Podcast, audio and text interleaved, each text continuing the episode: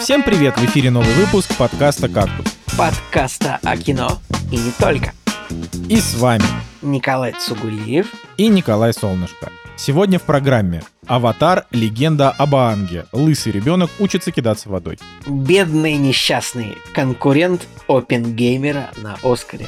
Ох, ну чё, Николай, как вообще? Как оно? Как ты Блин, я, я тут обнаружил, что ты можешь себе представить, что до сих пор выходит журнал «Все звезды», и я просто увидел картинку в интернете, а- обложку журнала «Все звезды». Это вот тот журнал, ну, типа журнала «Браво», я даже не проверял журнал Ну, «Браво». реклам, реклама была. Делай с ним что хочешь. Журнал постеров, все звезды. Вот это. Вот, вот, именно журнал, именно вот постеры были. Вот даже иногда заходишь куда-то, вот мы недавно, э, недавно зашли куда-то в какой-то винтажный рынок, там ви- висят э, постеры вот из этих журналов, и ты такой думаешь, вот, было Так а время, чё, что я не люди- понимаю, люди вот постеры стало снова модно, что ли? Я не понимаю, плакаты клеить на стены? Нет, именно что я увидел просто плакаты из старых выпусков, а сейчас я обнаружил, что выходят до сих пор все звезды, и это, вы, это примерно вот то же самое, что раньше. Вот, например, блин, это выглядит прям как супер рекламная интеграция, но, как вы понимаете, никто нам ничего не платит, никто рекламу не Более, заказывает. более, более того, никто не покупает этот журнал, поэтому да, мы просто сделаем ретро-обзор, да? Это даже это не ретро-обзор, это об- но- новый обзор. Вот ты можешь себе представить, вот в последнем вот выпуске свежем, который сейчас вышел этого журнала, есть постеры Слипкнота, группы Слипкнот, тяжелый такой рок, мощный. Группы Kiss, это вообще глэм-рок из 80-х. Это кто? Вот я просто, мне вот интересно, вот аудитория журнала «Все звезды», люди какого возраста? 17 лет, вот они покупают 16-15, я не знаю. И там у них группа Kiss. Откуда, как это, как, как они могут знать, кто это такие? Ладно, дальше. Райан Гослинг, Евангелион, Слово пацана, Мастер и Маргарита, вот ну, недавний фильм, а, Егор Крид и, очевидно, какая-то кей-поп группа Stray Kids. Но меня... Но самое смешное, Николай, что, что на постере Егора Крида, у меня открыт этот журнал тоже, я поддерживаю тебя в этой беседе. На постере Егора Крида почему-то Слава Марлоу.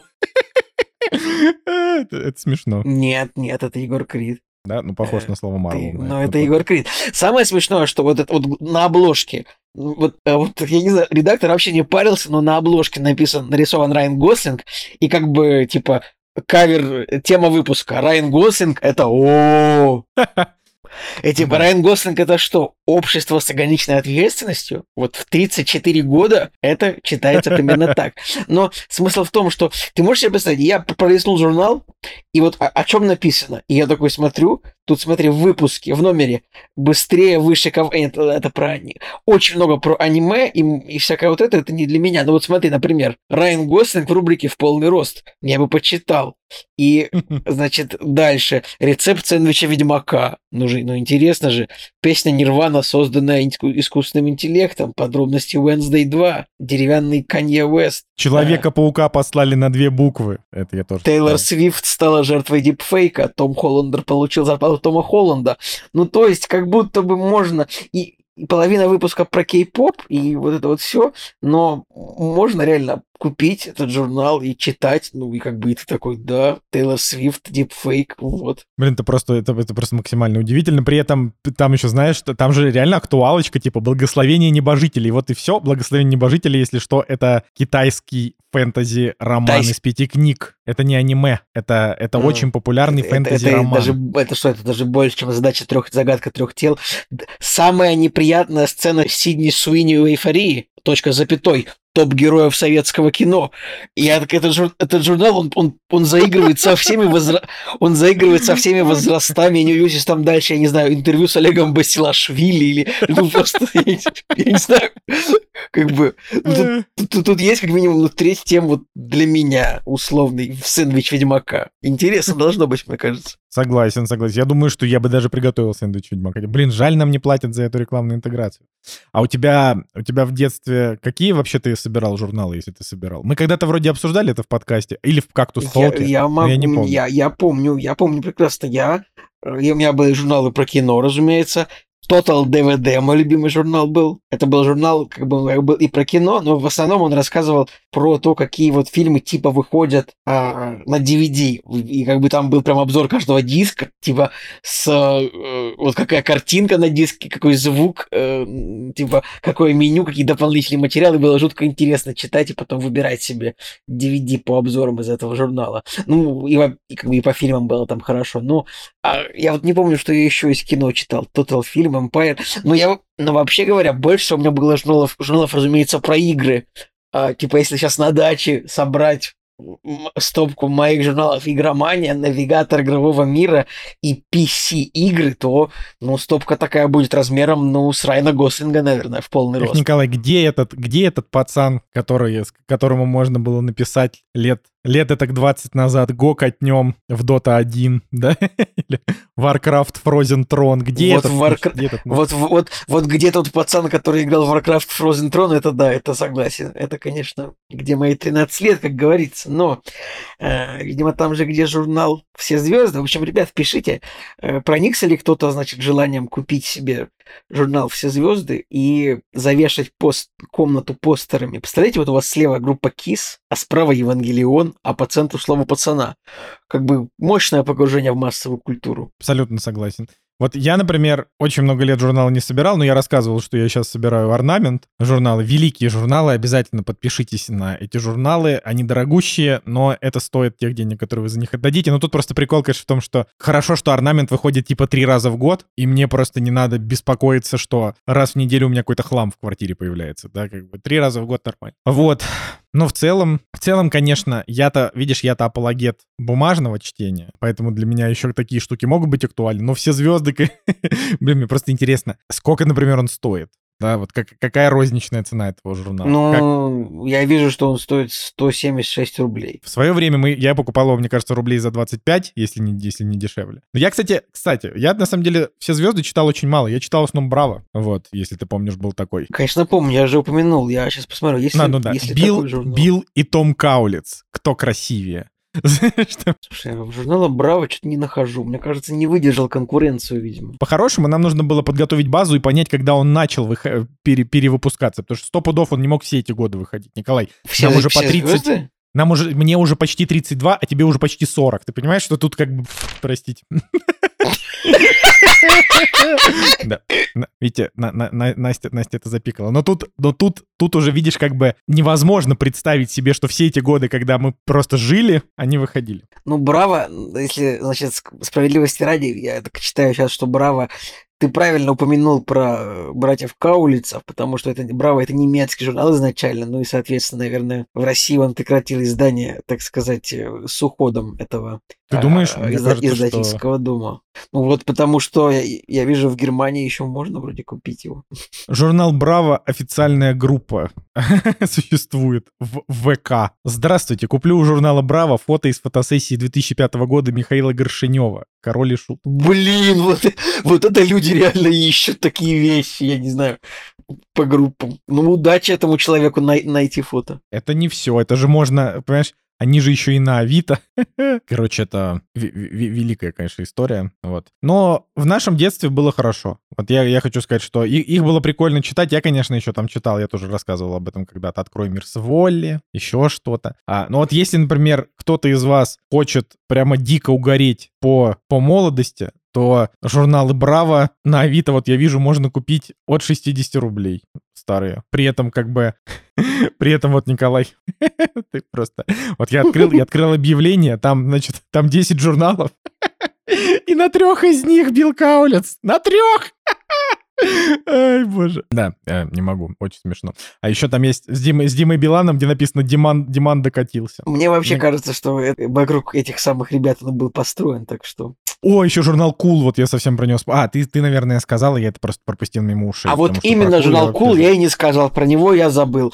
Но журнал Cool, это вот я представляю, это что-то такое, там должна быть на обложке Аврил Лавин, мне кажется. И вот значит, только она, и больше никто. Вот, э, вот нет, значит, а, открывай, зачитываю тебе обложки. Что у корней ниже пояса? Корни ломают ноги из-за любви. Это второй журнал со второй обложкой. Савичева бьет гитара об сцену. Король и Шут состарились на 20 лет. Что в мозгах у Linkin Park? Выиграть билет на концерт Pink. Вот, понимаешь, Николай, я читаю, я понимаю, что часть из этих людей уже мертвы, а часть, часть из них э, какой-то части не существует уже. Ну, то, что мертвы, это, конечно, не смешно. Это я просто к тому, что... Это, это иронично, ирония. А, Юра Титов плюс Алекса. Ты помнишь такие имена, Николай? Вот первое, нет, не помню. Второе, что-то такое, мне кажется, на на пыльном диске «Фабрика звезд 12», мне кажется, вот такое могло быть что-то. Это, это как раз была «Фабрика звезд» какая-то или 2, или 3, почему 12. Но ну... э, тут, там еще очень классные, значит, на, на номере журнала «Браво» Юра Титов плюс Алекса, э, значит, на обложке Аврил Лавини написано «Аврил Лавинь хочет секса».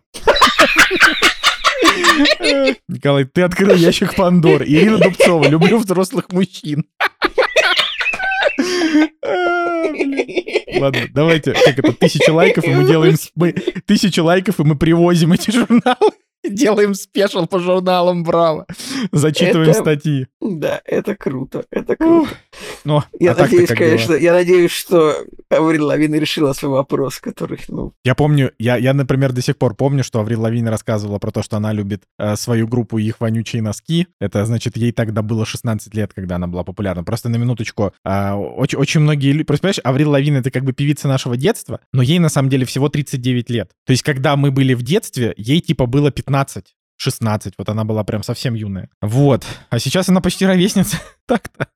А, а, да, такие дела. Но судя, судя по количеству ее браков, а, проблему с сексом Аврил Лавин решила, так что поздравим Аврил Лавин а, и поедем дальше, Николай. Как, как у тебя вообще, в принципе, эта неделька прошла? Э, я вот, э, я же, э, ты думаешь, что если бы у меня в жизни что-то суперинтересное произошло, я бы предложил обсуждать журнал «Браво»?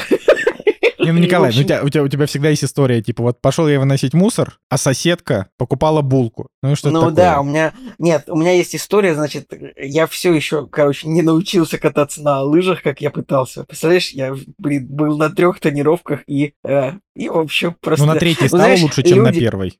Нет, ну, чуть-чуть, но, как бы, знаешь, типа, было 10 из 100, стало 25 из 100. Ну, вот, знаешь, прогресс должно быть 100 из 100. Условно, знаешь, люди обычно, ну, э, люди, лю, лю, лю, люди любят рассказывать только о своем успехе, но я расскажу о том, что вот у меня провал, и потом происходит вот прямо сейчас, у меня не получается. Но на самом деле, как бы, ну, когда-нибудь у меня получится, но пока что пока что нет. Э, но на самом деле я хотел сказать, что я вот досмотрел два, досмотрел два сезона Короны, и как я рассказывал, что после второго сезона Короны там типа взрослеют герои, и непосредственно Клэр Фой и Мэтта Смита меняют Оливия Колман э, и Табайас Мензис. И, то есть, и так грустно, Николай. Вот представляешь, ты два сезона смотришь сериал про героев, и вот в третьем сезоне их играют другие актеры, и ты такой, нет, я привык к тем, верните и нет, и ты, не понимаешь, как так, блин. Это вот все, опять же, про то, что время идет, и, а, ну, это такая вот аллюзия, вот на, на подумать, вот то, что вот в, в двух сезонах одни актеры, а в третьем, четвертом другие, а в пятом, шестом еще более другие. Ну, в общем, я скажу честно, я как фанат Короны, я тяжело переживал, переживаю прямо сейчас, значит, уход молодых актеров из сериала и замену их на среднего возраста актеров. Даже не боюсь представить, как я буду себя чувствовать, когда их заменят более, еще более взрослые актеры. Ух. Но самое ну, смешное, что, что Ванессу Кирби заменила Хелена Боном Картер, что тоже грустно. Ну, как бы... Как бы. Блин.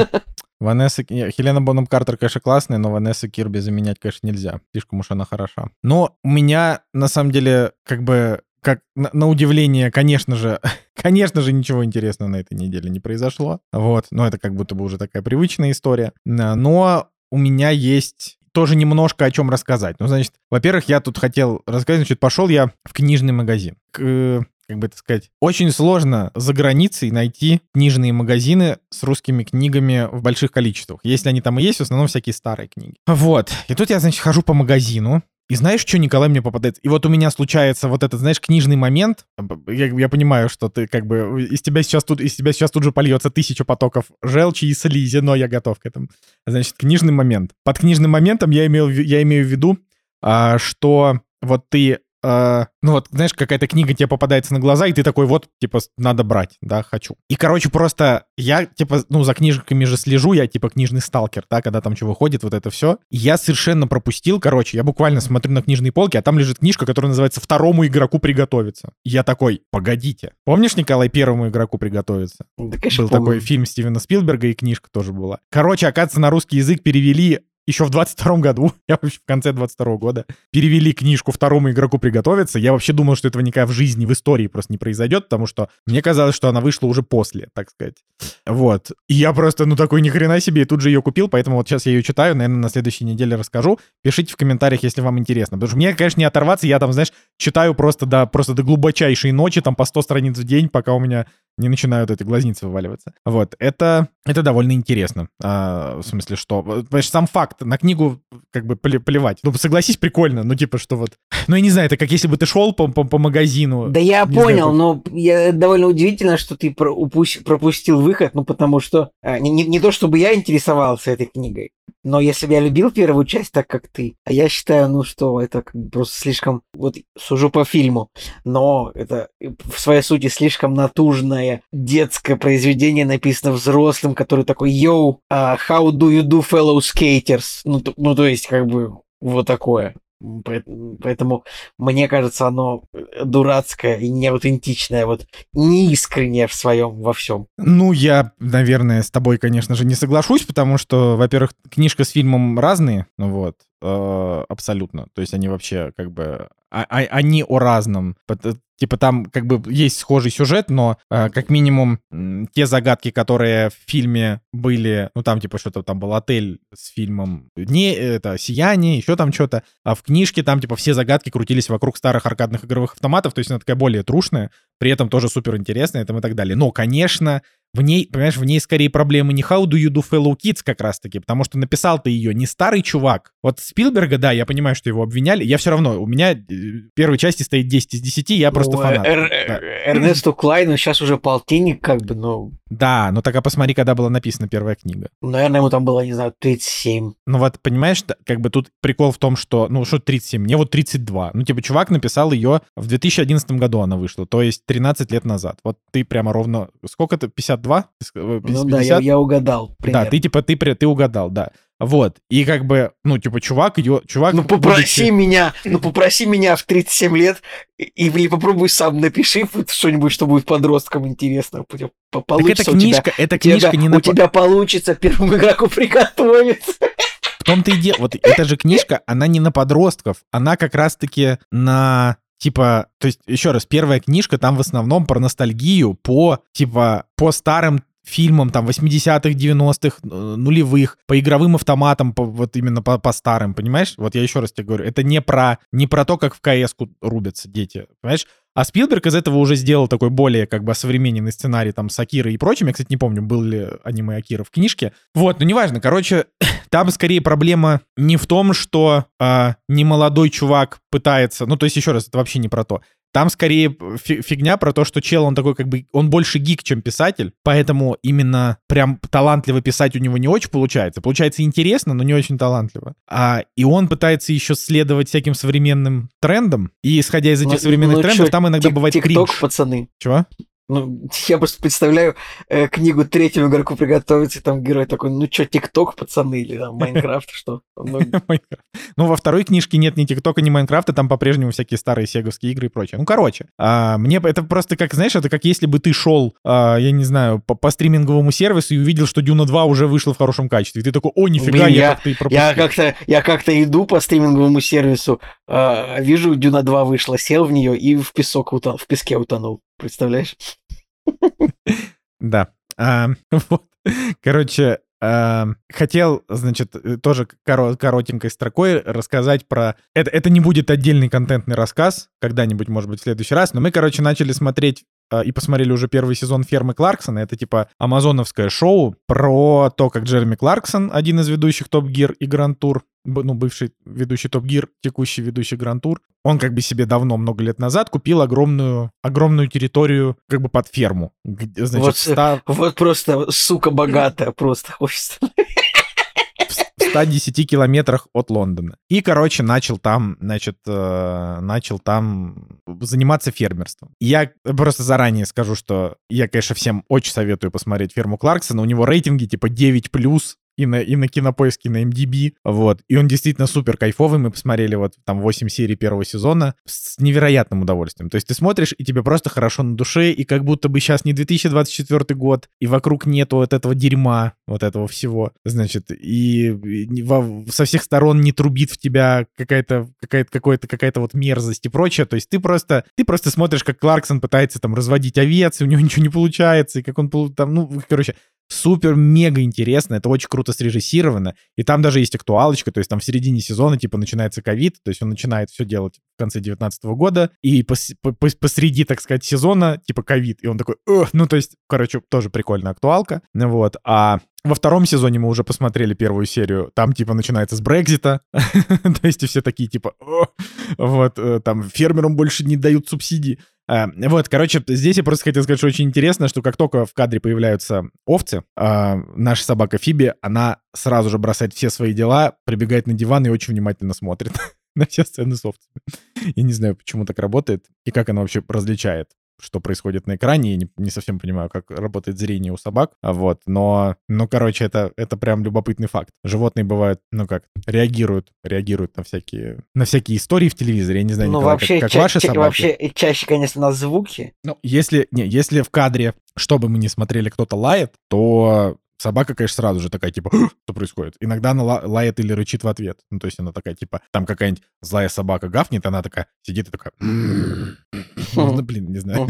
Короче, начинает как бы, ну, ворчать, понимаешь, да? Ну, вот такая вот история. Но, ну, как бы подробно я расскажу, наверное, когда я посмотрю второй сезон. А может быть, Николай, ты когда-нибудь посмотришь. Но ты вряд ли, конечно, когда-нибудь посмотришь. Но если что, чуваки, 9 плюс рейтинг, он того стоит. Это очень крутой сериал. Ну, вообще, что касается всяких британских ферм, я вот так скажу, когда мы на даче долгое время проводили, и ну на даче вот всегда есть телевизор, и, и всегда есть типа э, телевизоре типа 300 каналов, и там всегда 15 каналов, это 15 каналов с животными, и я всегда их, я уже, наверное, рассказывал, я их переключаю и находился на самый интересный какой-нибудь контент про зверьков, и, например, на одном канале вот выходила программа, которая называлась «Весна на ферме Джимми», я mm. вот не могу, к сожалению, никак нагуглить, чтобы она была на кинопоиске или MDB, ну, чтобы сказать, вот, типа, ну, у Кларксона там 9,0 рейтинг, а у фермы Джимми столько. Ну, это просто телевизионная программа, которая неполноценный сериал, поэтому она не сильно а, котируется, видимо, на этих сайтах. Но смысл в том, что я просто сидел э, и тоже так смотрел. Вот, и вот там есть некий фермер Джимми, тоже вот в Англии, у него большая ферма, очень много всяких животных, там типа там 30-40 видов.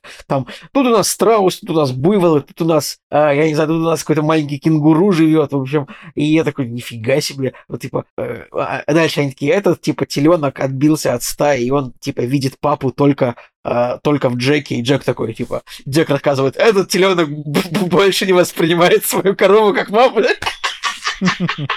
И как бы просто смотришь, и, да, это очень, очень интересно, конечно, смотреть. Ну, не, может, я когда-нибудь до, до, до фирмы Кларксона, может, и доберусь, я не знаю, посмотрим. Слушай, ну это, но, но это чистый кайф. Это чистый кайф. Да, там просто, понимаешь, там, там просто есть, е, понимаешь, есть за что его полюбить. Во-первых, Кларксон сам по себе классный чувак. Во-вторых, он просто, ну, понимаешь, там типа, ну, я не знаю, как это описать, понимаешь, просто вот есть реалити-шоу американские, да, которые, ну, тоже прикольные по-своему, но они такие постановочные, там вот эти вот все, типа, она сказала, что я...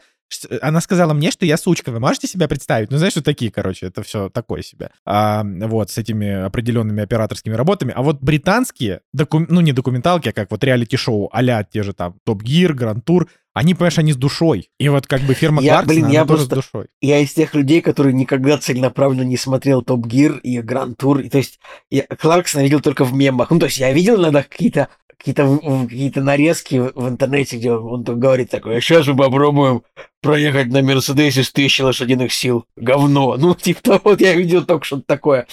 Э, вообще, как бы, э, Кларксон, мне кажется, это какой-то, вот по, по контенту это какой-то британский вариант Гоблина, мне кажется. Потому что вот есть... Да ну нет. Вот просто есть всякие видосы, где вот они там с, с мужиками как-то время проводят. Мне кажется, это вот примерно то же самое. Типа там в цепких лапах, знаешь. Ну не, Николай, просто... Кларксон это все-таки, блин, там чувак я понимаю. Смешно понимаю, шутит сам. да, как бы. Вообще кажется, что, блин, он Он очень много сделал для популяризации британской культуры, поэтому... поэтому... Я говорю, я последние сериалы я смотрю только британские, строго. Корона, Медленные лошади, Будет больно, это только за год. Э, только за, вот, за год. И вот есть только один город в сериалах, это Лондон. Больше ничего нет. То есть только Лондон. Как бы, поэтому я сейчас вообще в меня максимально впрыснута британская культура в этом смысле. Ну, может, и, может, и посмотрю, конечно же. Ну, здесь, Николай, показывают не только Лондон, здесь наоборот. Короче, это вот одна из таких историй, когда вот у тебя есть реалити-шоу, и в нем есть персонажи, которые а, ну, типа, окружают Кларксона, это все реальные люди, и ты как бы смотришь, и они, понимаешь, и они становятся мемами с, от серии, как бы от серии к серии, ты к ним ко всем прикипаешь, они становятся как бы тебе уже такими, знаешь, родными, например, там есть персонаж, который говорит на очень непонятном английском языке, и Кларксон не понимает ничего из того, что он говорит. И, mm, это... и это каждый раз, то есть это просто, ну, это, это я, я каждый раз просто валюсь со смеху, каждый раз это сцена, где чувак ему что-то объясняет, так а Кларксон очень смешно, как бы пытается сделать вид, что он понимает, что он ему говорит, понимаешь? Короче, и понимаешь, он там не один такой, там очень много разных персонажей, и это все, и это все как бы реальные люди, это все невыдуманные актеры, ну вот, поэтому, поэтому, короче, советую, да, но вот рассказ был скорее больше о собаке. Вот, такие хм. дела.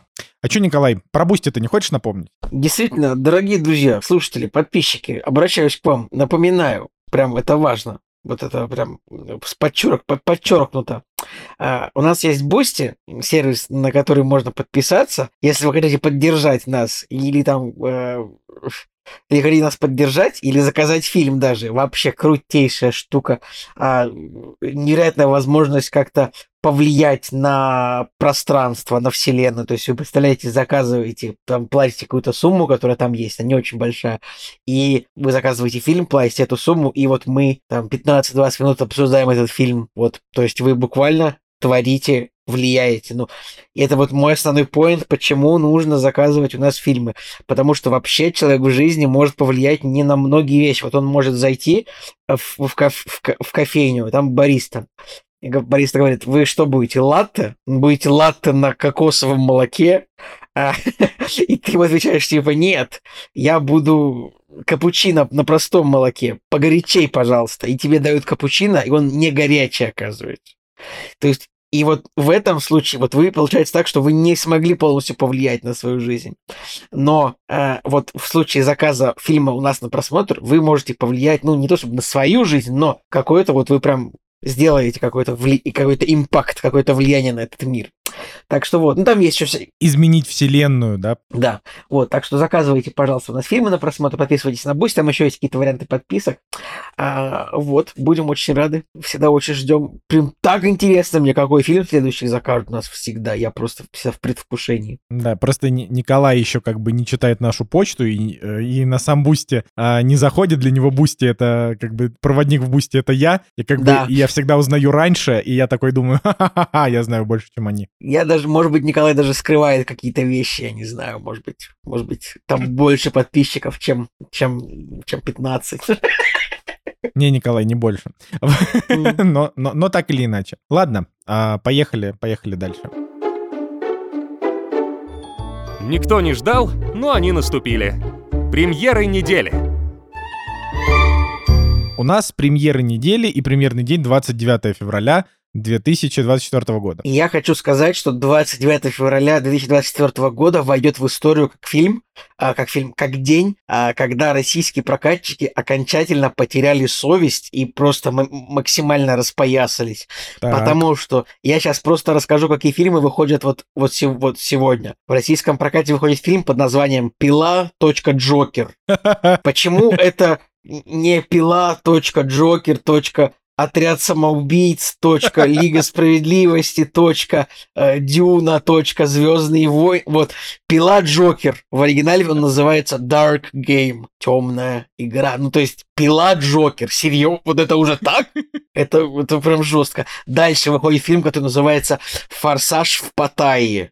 Почему Почему не «Форсаж» и «Мальчишник в Паттайе». Я не знаю, ну тут можно было пойти дальше. Дальше выходит фильм... Ты не сказал, как «Форсаж в Паттайе» в оригинале Ex- Extreme Riders. Ну, очевидно, не так. Дальше выходит фильм под названием «Первая ведьма. Точка. Реинкарнация». Ну, как бы не настолько жестко, но но я считаю, что вот это прям вот уже вообще...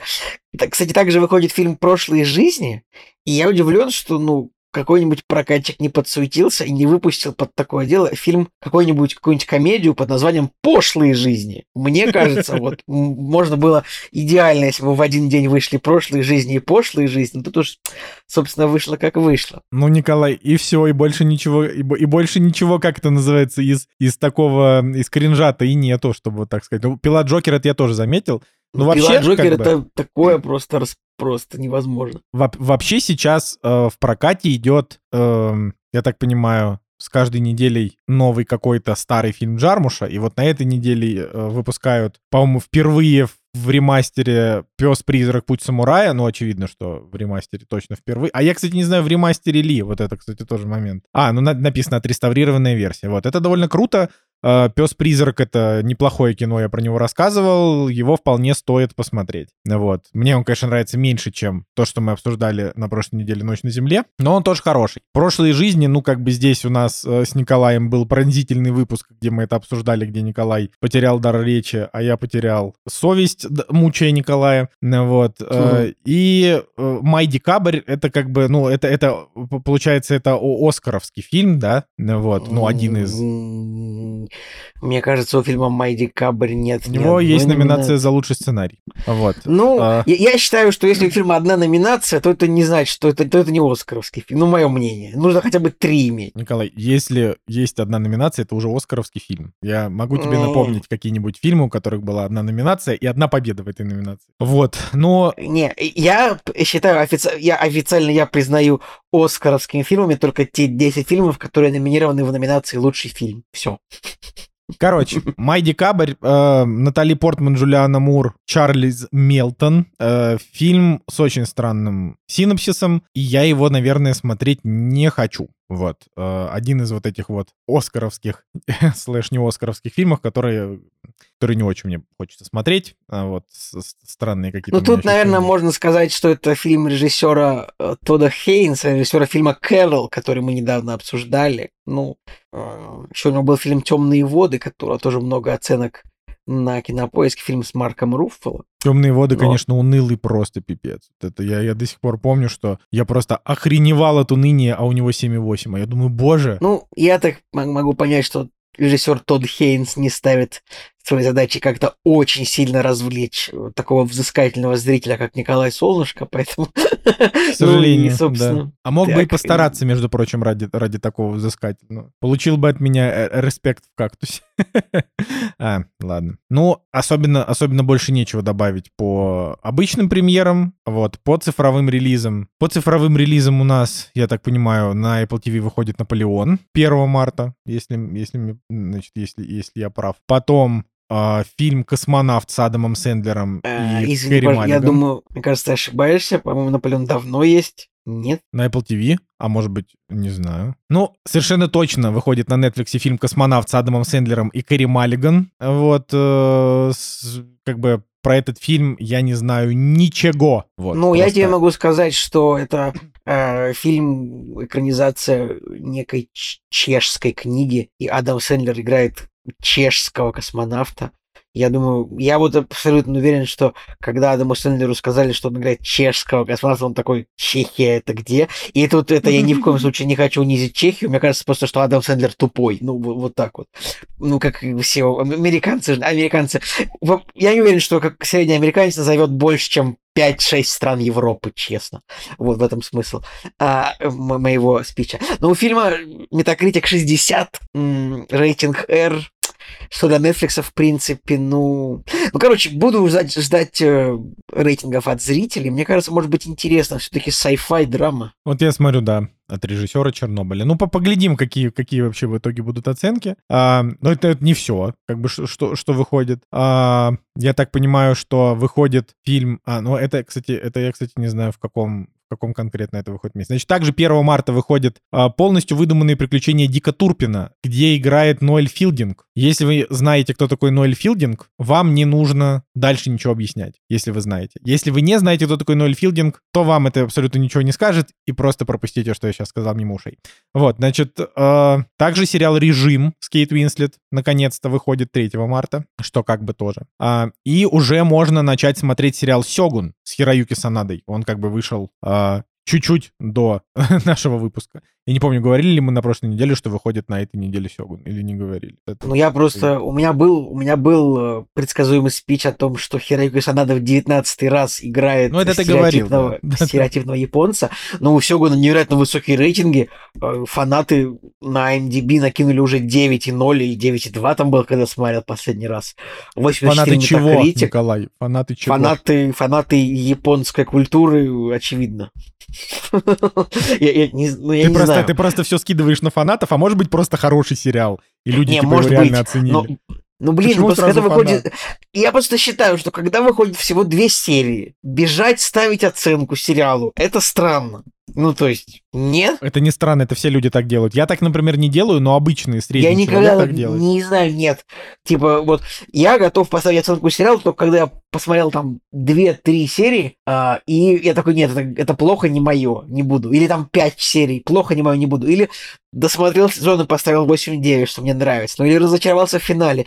Вот я, например, посмотрел одну серию One Piece на Netflix, я просто, нет, это не мое, не буду ставить этому оценку, потому что, ну, это просто не мое, и я не могу это адекватно оценить. Я не собираюсь это смотреть дальше, но оценку ставить не буду. Я считаю, это честная позиция. Ну, бежать после первой серии, ставить а, как бы десятку сериалу, ну, как бы, а если дальше будет плохо все? Ну, не знаю, странно. Я тут, кстати, только что вычитал, что а, вроде как готовится все-таки снимать второму игроку приготовиться. Это было бы странно, если нет. Нет, ну первый просто не очень-то собрал в прокате, там же в этом был прикол. Он там при бюджете что-то в 175 миллионов собрал 583, нет, и что-то сидел... кто-то говорил, что так. Ну я, это, это моя, моя теория. Я сидел и вычитывал, высчитывал буквально как бы там просто треть сборов, она, она из Китая, и треть, а, китайский сбор это всегда четверть, а не половина суммы.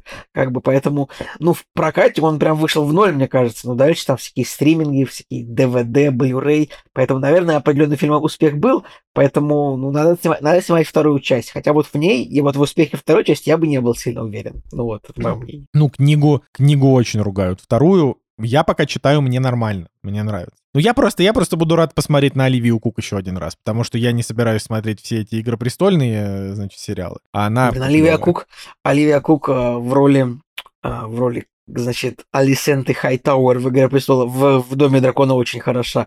Но и самое обидное, что она появилась в «Медленных лошадях», и она пропала, типа, после второй или третьей серии. Это было так внезапно, потому что казалось, что она в этом сериале надолго. Ну, может быть, это будет спойлером, но как бы... Ну, прикольная актриса, на самом деле. Вот, ну, она, вот. понимаешь, я ее просто... Как это?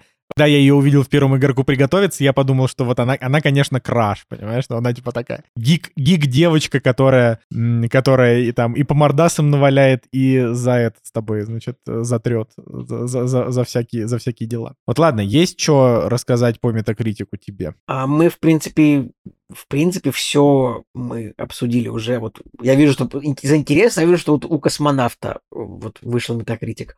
У режима метакритик 64. А-а. Это все какие-то, да, это какие это, это у режима я вижу Metacritic 71, кстати. А Нет, потом, 65. А потом я нажимаю, и он становится 65. Да, они, видимо, главную страницу не это не обновили. А, ну, ладно, по посмотрим. В любом случае, на следующей неделе мы будем обсуждать либо Дюну, либо вот этот фильм Но, но сейчас Свенсон, я да. хочу, я сейчас хочу обратиться ко всем белым девушкам, которые нас слушают. Вышел новый True Crime, я вижу на Метакритике висит на главном, называется American Conspiracy: The Octopus Murder. Murders. Еще не посмотрел, как это называется на русском, но, видимо, что это американский заговор.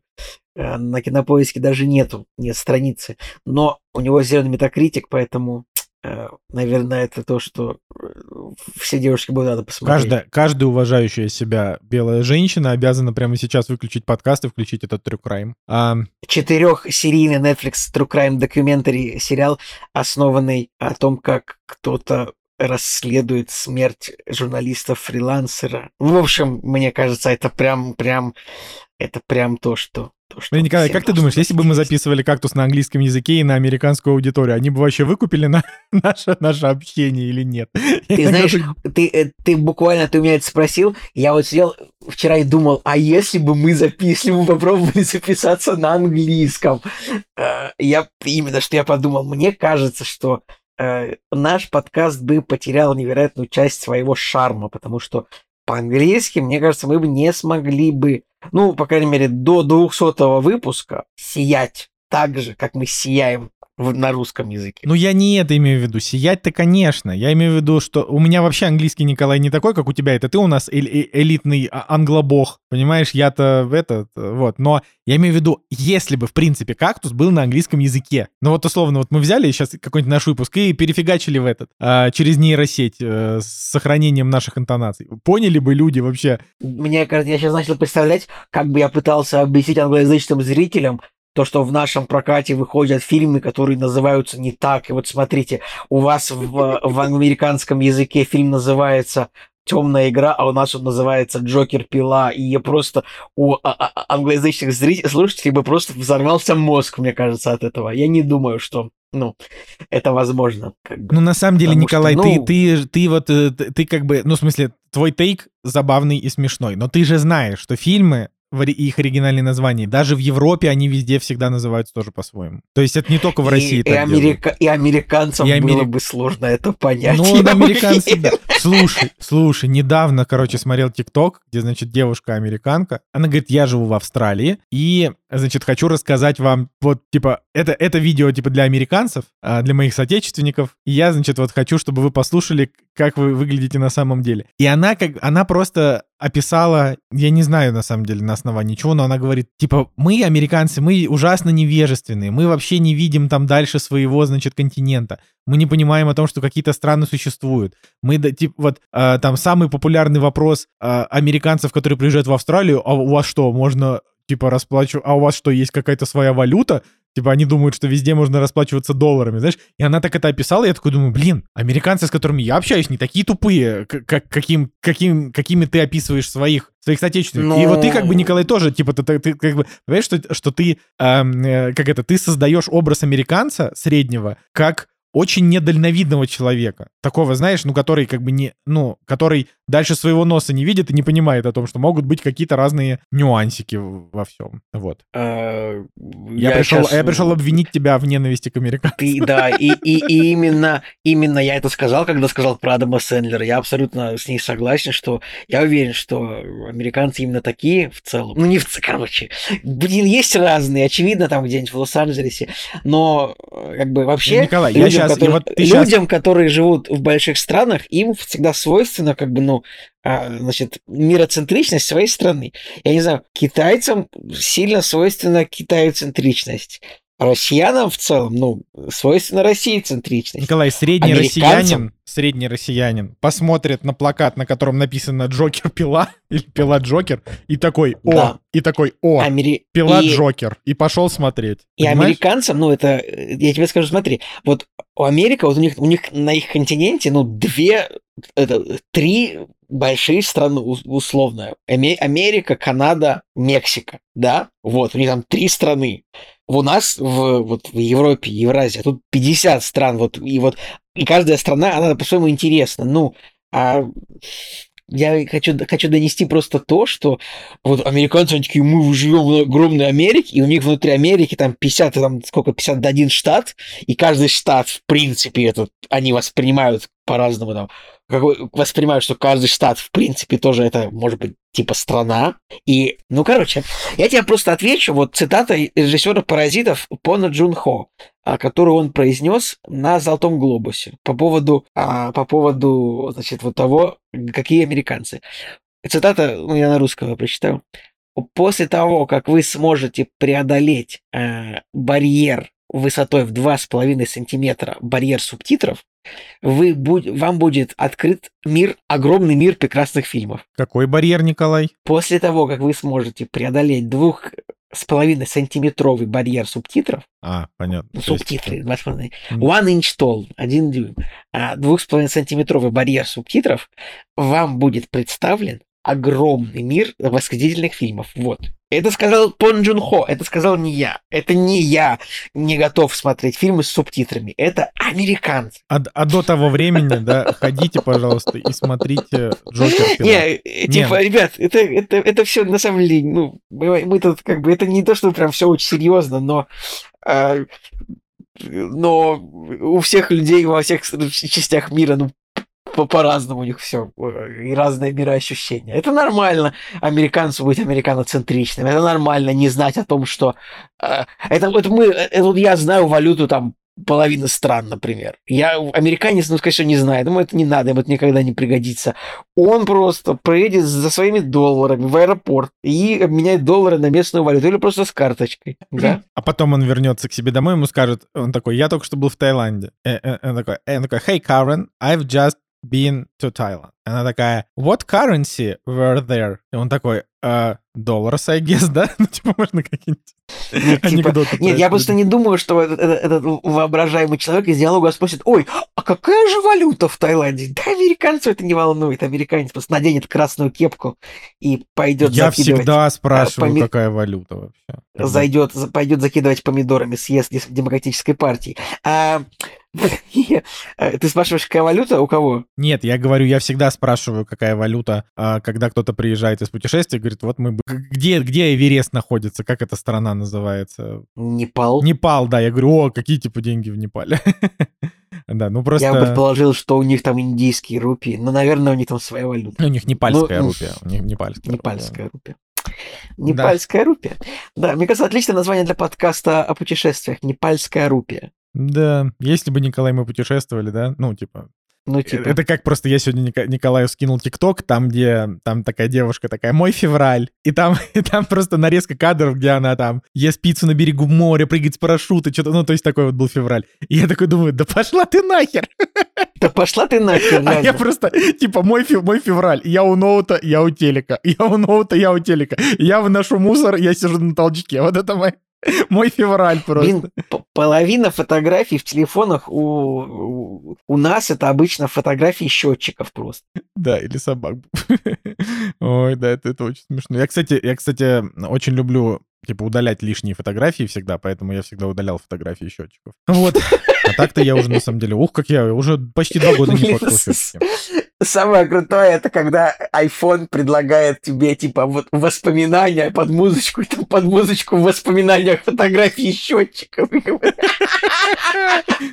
Когда iPhone поймет, что это, это не тот контент, который, который ты хочешь слушать под веселую музыку. Да, ну, короче, надеюсь, вот этот вот диалог, надеюсь, мы никого не оскорбили. И э, вот этим вот, значит, э, э, стереотипным разговором о том, что американцы глупые. Но я не говорю, что американцы глупые. У американцев американоцентричный взгляд на мир. У них самый большой ВВП, у них, значит, больше всего компаний технологических, мощная страна. Они имеют право знать сто- ровно столько, сколько им нужно. Ладно, поехали, поехали обсуждать кино, наконец. «Кактус» — подкаст о кино и не только.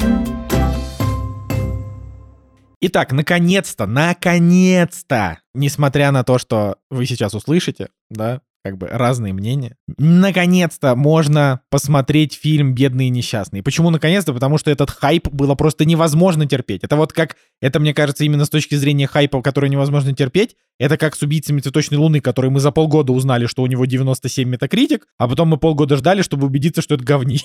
Ладно, Ладно, не говнище, если что. «Убийцы цветочной луны» нормальный фильм, 7 из 10. А, вот, но просто, просто очень забавно, когда вот такое происходит. И, короче, с бедными несчастными там примерно такая же ситуация. Супер высокий метакритик. Сначала он там был около сот, сотни. Сейчас я думаю, что там, наверное, уже около 80, потому что э, первые оценки всегда прилетают от критиков с... э, со всяких типа фестивалей, а дальше уже, когда он выходит в американском прокате, появляется. Правильно я говорю, Николай? Ну да, но у него все равно огромный метакритик 87, как бы Ну, это 87, прям да. huge. Да, Huge да. И, цифра. соответственно, режиссер Йоргас Лантимос — это человек, который, в принципе, каждым своим единственный фильм- изве- Это единственный известный современный грек после того, как умер композитор Вангелис.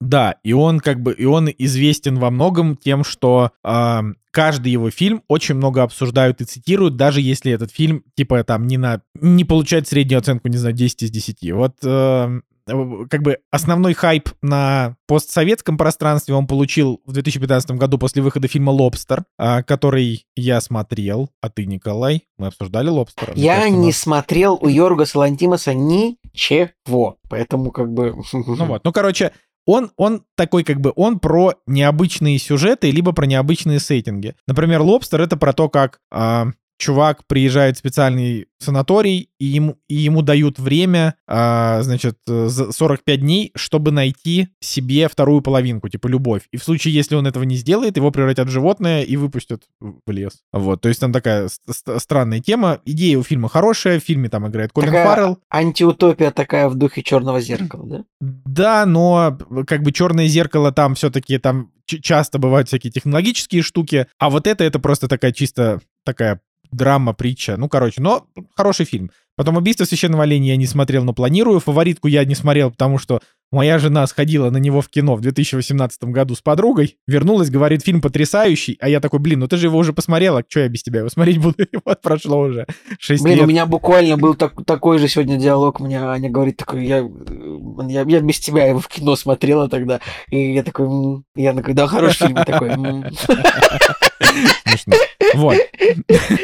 ну вот. Ну и вот, собственно, вышел, вышел очередной полнометражный фильм Йоргаса Лантимуса «Бедный и несчастный». И кажется, кажется, несмотря на то, что вы сейчас услышите разные мнения в нашем разговоре, кажется, он, конечно, попал прям в, самую, в самое сердце потому что у него наконец-то супер высокие оценки и у всех зрителей, и у всех критиков. То есть он как бы, типа, все его однозначно полюбили. Например, фильм «Фаворитка», его многие хвалили, но многие ругали, поэтому средняя оценка там не супер высокая. Не, супер высокая, это значит меньше 8. Давай так, даже меньше, давай так, меньше 7,5 это просто, это хорошая оценка. Выше, чем 7,5 это уже крутая оценка, потому что не часто выходят фильмы с рейтингом выше, чем 7,5, а выше 8 это уже что-то прям, что-то такое. И вот, собственно, «Бедные несчастные». Вот он вышел, вот у него куча номинаций на «Оскар», вот у него есть, значит... Сказать, а, а, выше, а выше 9 это слово пацана. Ну, это да, это то, то, то, слово пацана и ферма Кларксона. Вот это две, два, две единицы контента, которые с оценкой выше 9. Значит...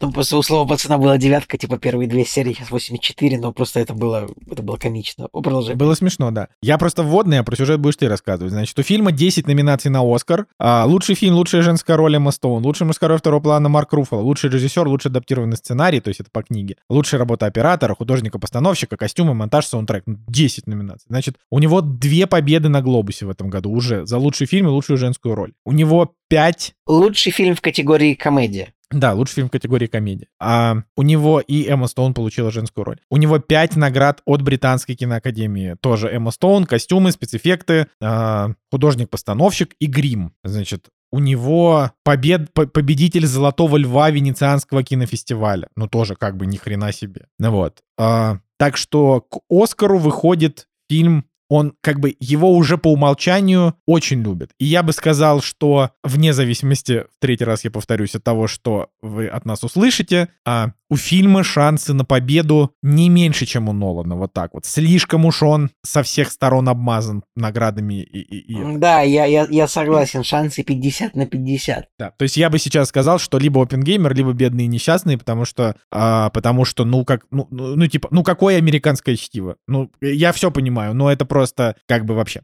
Вот. А, ну, а теперь про сам фильм, наконец. То есть, дайте так, Worst Worth the Hype or Not? Э, Николай, рассказывай, про что кино? Да, хотел сказать буквально, буквально вот то, что букмекеры дают нам победу на Оскаре. Это самое важное.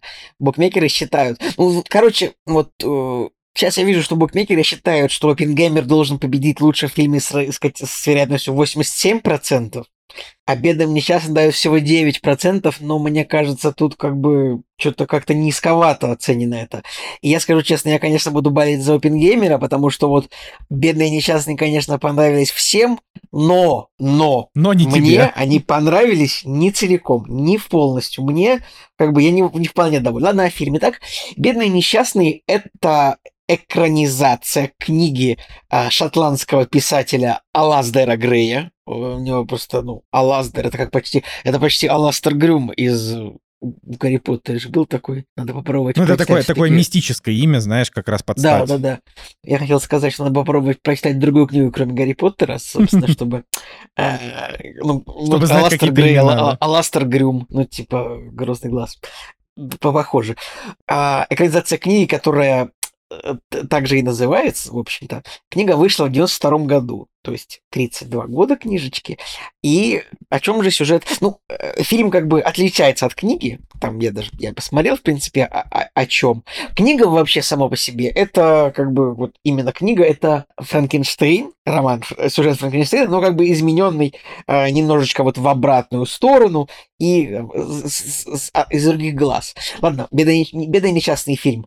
А, Действие происходит в таком а, ретро-футуристично-стимпанковском Лондоне. А, Как бы это... У нас или возник 90 спор, у нас возник спор в чате. Да, Стимпанк это или спор. ретрофутуризм? Мне кажется, что стимпанка в этом фильме мало. Мне кажется, что это именно ретро-футуризм такой даже. Вот самое близкое, на что похоже, честно, вот если вы играли в Bioshock Infinite, вот это вот, блин, это вот даже по цветам один в один.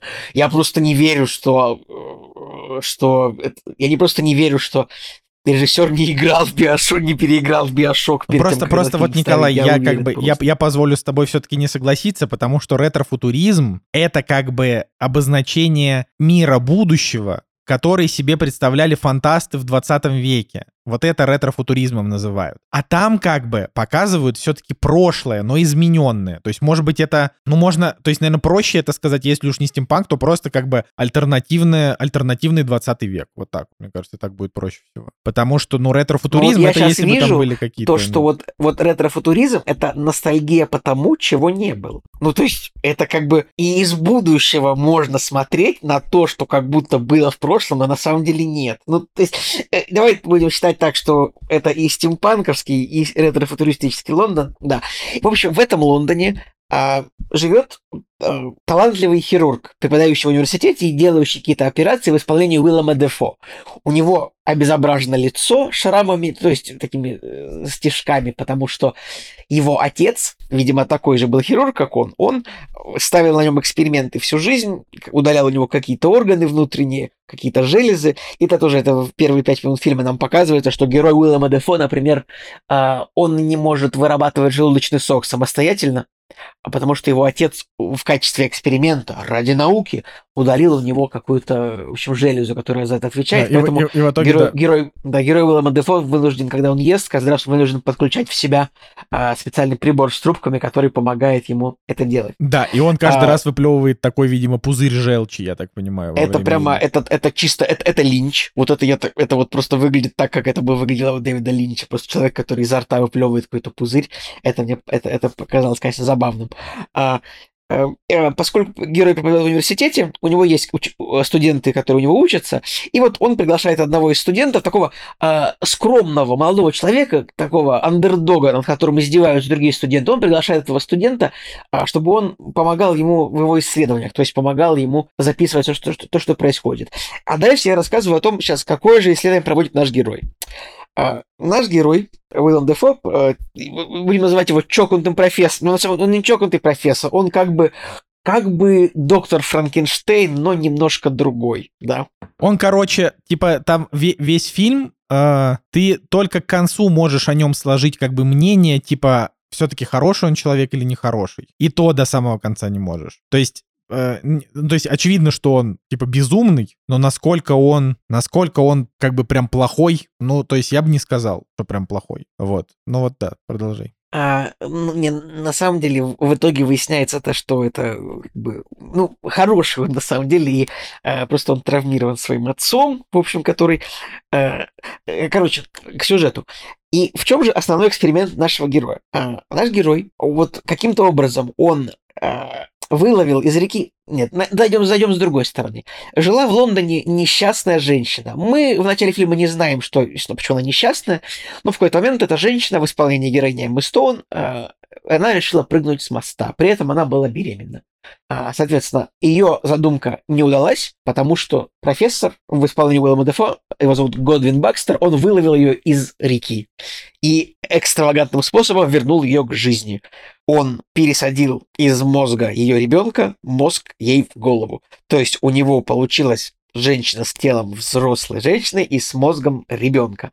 И как бы и дальше вот весь фильм, как бы мы смотрим за экспериментом того, как развивается, как в ускоренном темпе развивается э, девушка, вот которой пересадили мозг нерожденного мозг, как, как сказать, нольмесячного ребенка и пересадили мозг, и вот она развивается ускоренно вот в, в теле взрослой женщины. Да, и сразу, и сразу на, надо сказать, что если вы не хотите ничего знать дальше, потому что сейчас мы, по сути, не вышли за пределы синапсиса, пожалуйста, остановите подкаст и идите посмотрите фильм. Все, значит, э, те, кто продолжают. И надо сказать, да, что я трейлеры фильма не видел, специально я не смотрел. Я тоже ни в, ни в коем случае да. не смотрел. Ну, я как бы иногда смотрел, смотрю трейлеры, вот. Я, я не до конца заразился цигулизмом, это болезнь, когда ты не смотришь трейлеры. Вот. Но э, иногда бывает такая ситуация, что вот как бы не хочется смотреть, потому что фильм, типа, не, ну, как бы с необычным сюжетом. А суть в том, что я не очень доверяю трейлера делам. Единственный, кому я доверяю по ну, типа, по трейлерам, это Marvel, именно Marvel Studio, да, которая принадлежит Диснею, потому что они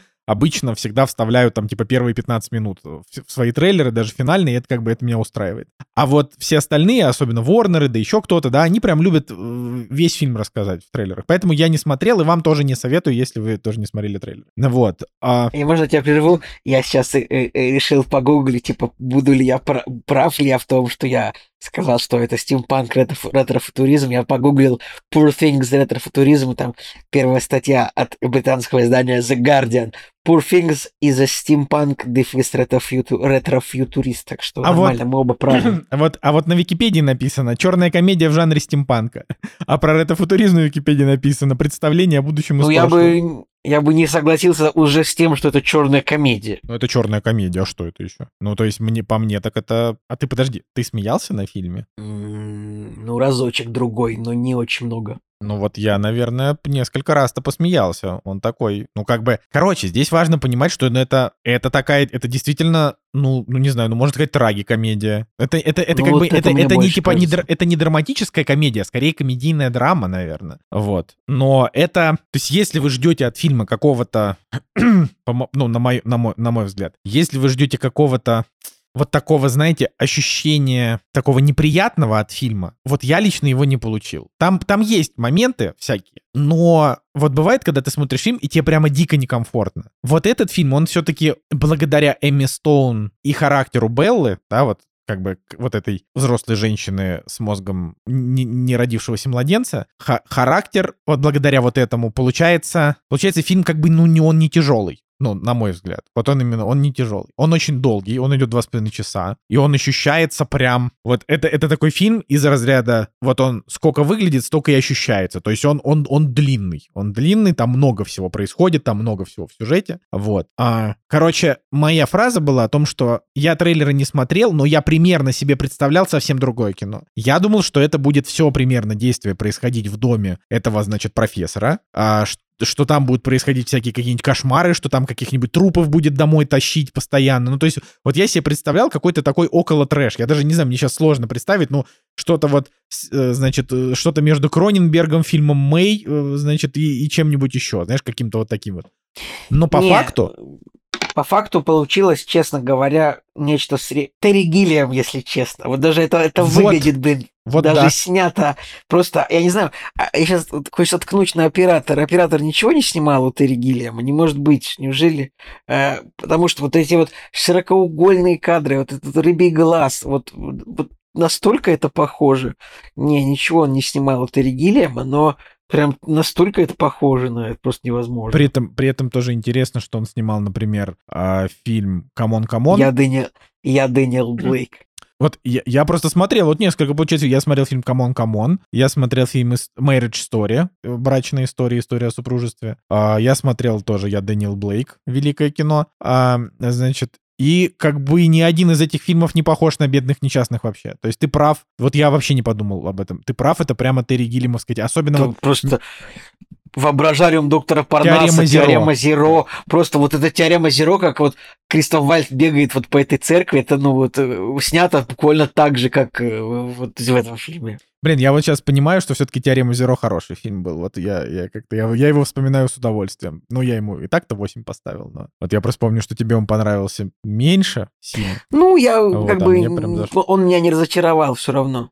Ну, короче, возвращаясь, возвращаясь, значит, к бедным несчастным, что я его себе представлял как бы действительно фильмом, где действие будет происходить в доме, и там, значит, э, будет какой-то в основном трэш, но по факту бедные несчастные это на самом деле скорее роуд-муви.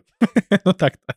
Вот. И это очень необычно. Ну, как бы там, конечно, не совсем, опять же, роуд-муви, что они там все время в пути. Но э, у фильма есть огромный кусок, где она сбегает с любовником, и они примерно час плывут на пароходе, то есть они там выходят где-то, заходят обратно. Вот. И здесь, конечно, надо упомянуть о том, что в главных ролях, помимо Эммы Стоун и Уильяма Дефо, который играет, э, значит, п- профессора. А тут как бы на третьей главной роли здесь внезапно Марк Руффало. Ну как внезапно? Ну типа понятно, что ты видишь в списке актеров Марк Руффало, но мне лично кажется, вот я не знаю, Николай, я бы обсудил это. Мне кажется, что это лучшая роль Марка Руффало, несмотря на то, что мне он здесь не очень понравился, потому что мерзкий Он, а, персонаж. а, а, он играет отвратительного мерзкого героя, но, наверное, это правда одна из его лучших ролей, потому что, во-первых, у него есть номинация на Оскар за, за, за это.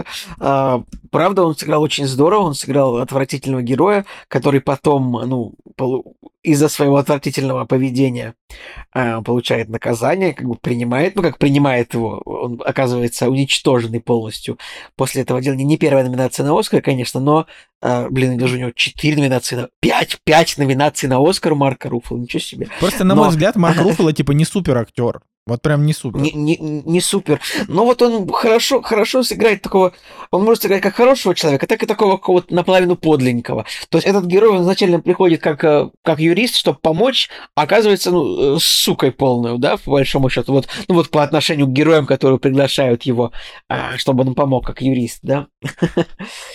Но роль, роль, роль очень достойная у него, конечно. Да, вот, э, значит, и, и вот помимо, да, помимо Марка Руффало, который здесь как бы, который здесь, давайте скажем так, просто выдает что-то не совсем похожее, да, как бы. А здесь еще играет Ирами Юсов, которого, который вот играет этого, значит, э, как ты его, андердогом, да, назвал? Э, значит, э, Андердогом. да, так вот... Ра- Бета, бета-самцом. Бета-самцом. Э, вот. И Ра- Рами Юсов играет главную роль в сериале «Рами». Я, по-моему, рассказывал про этот сериал. а, Про современного типа мусульманина. Мгм, мгм. Очень хороший у этого сериала первый сезон, очень плохой второй. Вот так, наверное, сказать. Ну, даже не то, что плохой, а просто от того, что делает Рами, э, зашкаливает градус кринжа очень сильно. Вот, но в целом, в целом, короче, это достойный сериал. У него, в общем, неплохие оценки, даже есть... э, и даже есть один глобус, э, по-моему, у него у самого как раз. А, плюс там еще играет э, во втором сезоне одну из ролей Махершала Али, что тоже как бы... Вот. А, но так или иначе, то есть как бы это э, известный актер. Все остальные, кто играют в фильме, а, не- не- нету кого-то, кого вы бы могли сейчас вот так вот сразу вспомнить. Но, в принципе, есть известные актеры. Там та же, например, не знаю, Кэтрин Хантер, да, это такая вот, значит, владелица публичного дома, куда попадает Белла в, том, в одной из своих, значит, а, Она, историй. она играла маму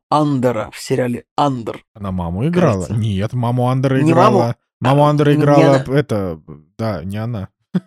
Ну как, блин, короче, она играла в Андере. Ну, кого, Она играла кого в она игра- Андере, да. Она играла маму, она выиграла в Андере, она играла маму этого офицера, которого уволили Точно. из спецслужбы. Да. Вот, вот, вот она, Да. вот, вот. Да, да, да, да, потому что маму Андера там играла... Да, разумеется. Да, господи, как же это, актриса, которая играла Дурсель, маму Дурсель, да. Я Мгм. просто, я просто пытаюсь, пытаюсь вспомнить. Фи- а, Фи- Фиона Шоу ее играла. Это, это Да. она ли это? Да, она. Вот. А, ну вот возвращаясь, значит, бедным несчастным. Короче, у фильма, у фильма есть а, несколько, несколько, как мне кажется, основных стержней, за которые его можно полюбить. Первое, это, конечно, Эмма Стоун тут просто охренительная, на мой взгляд. Вот на мой личный взгляд. Она очень крутая. Она как бы вот отыгрывает сначала, значит, вот такого ребенка, потом чуть-чуть подростка, она очень быстро прогрессирует, и, соответственно, Сначала она буквально там выплевывает еду, которую ест, потом, значит, она там начинает уже как-то изъясняться, потом открывает для себя еще что-то новое и т.д. и т.п. И вот она как бы и к концу фильма, она, она проходит огромный путь, и это очень любопытно, как, как бы, как формируется человек, как бы вот в теле взрослого человека ребенок начинает формироваться, и условно, ну сколько там действия происходит, да, ну, наверное, год, да, охватывает э, примерно. А, ну, мы не знаем, но, ну, можно, мне кажется, меньше. Не могло же путешествие на корабле быть таким долгим. Хотя, да, ну, это не наоборот, важно. Путешествие на корабле супер долгие. Ну, короче, вот она, да, это не важно по сути, но она как бы, она пробыла долго. Важно, что это долгое было путешествие. И она уже вернулась другим человеком, и это просто, и как бы, и все равно фильм не потерял своей сюрности аж до самого конца. А, вот. Это прям очень классно. Эмма Стоун, на мой взгляд, ну прям очень крутая. А, и мне очень понравилось Белла, да, вот ее, ее персонаж, потому что, как бы, Белла, она очень непосредственная, она не теряется, она как бы, она иногда творит полную хрень, потому что она не понимает, что это хрень, но осознавая какие-то свои ошибки, она, значит, она такая, окей, это новая вводная в моей жизни, от которой я теперь буду отталкиваться. Мне очень нравится такой подход к жизни. Я бы очень хотел иметь такой подход к жизни, потому что я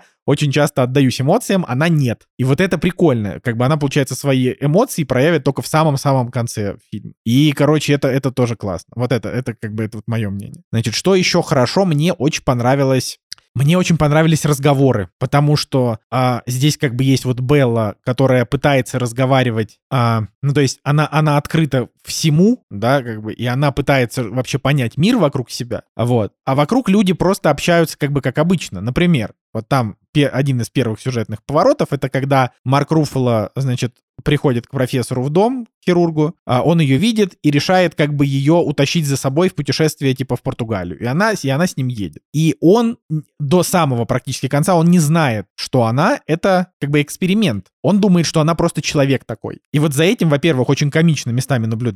Во-вторых, это просто очень забавно, когда он ей, он ей пытается, типа, объяснить. Он не знает, что, что с ней что-то не так, да. Он думает, что вот она, вот, что, говорю, что вот у нее характер, не знаю, то ли скверный, то ли, опять же, какой-то чересчур непосредственный. То есть он не, он не понимает. И он пытается до нее достучаться, но не получается, потому что она вообще, как бы, она, она как бы, ну, по факту, большую часть фильма, она социопат, по сути. Она мало испытывает позитивных эмоций. Она мало испы- испытывает эмоций вообще и позитивных эмоций в частности. Она может испытать какую-то эйфорию от, например, секса. То есть она такая, секс, классно, классно, давай много, часто заниматься сексом. А, вот. Она не понимает, что как бы секс это тоже как бы определенный, да, процесс, который работает по своим как бы правилам и физиологическим, и там моральным и так далее. Она такая, нет, клево, мне в этот момент прикольно, давай все время заниматься сексом, да, потому что вот она как бы она не понимает. Вот. И вот за этим, как я говорю, мне лично было прямо супер интересно наблюдать. И в минусы сразу сразу скажу, да, я бы зачислил только два момента. Там есть два больших отрезка. Это корабль и э, публичный дом в Париже. И я бы сократил каждый из них минут на 10 минимум. Э, не то, чтобы мне показалось затянутым прямо очень сильно, но я такой думаю, ну, уже, уже как бы то, что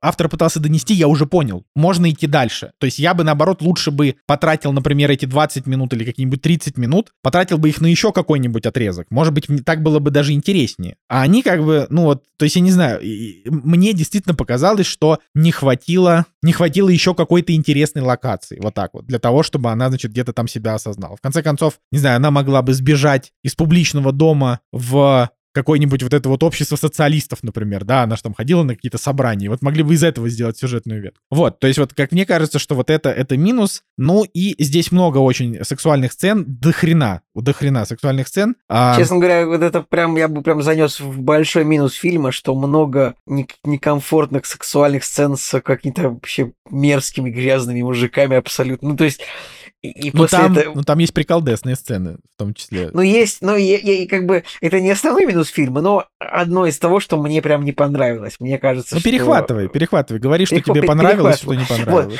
Вот. Мне, э, мне в принципе это неплохой фильм, но я, но я не считаю, что он вот это такой фильм, который заслуживает такого невероятного обожания, просто потому что, ну вот, в нем нет столько такого, что могло бы этого заслуживать.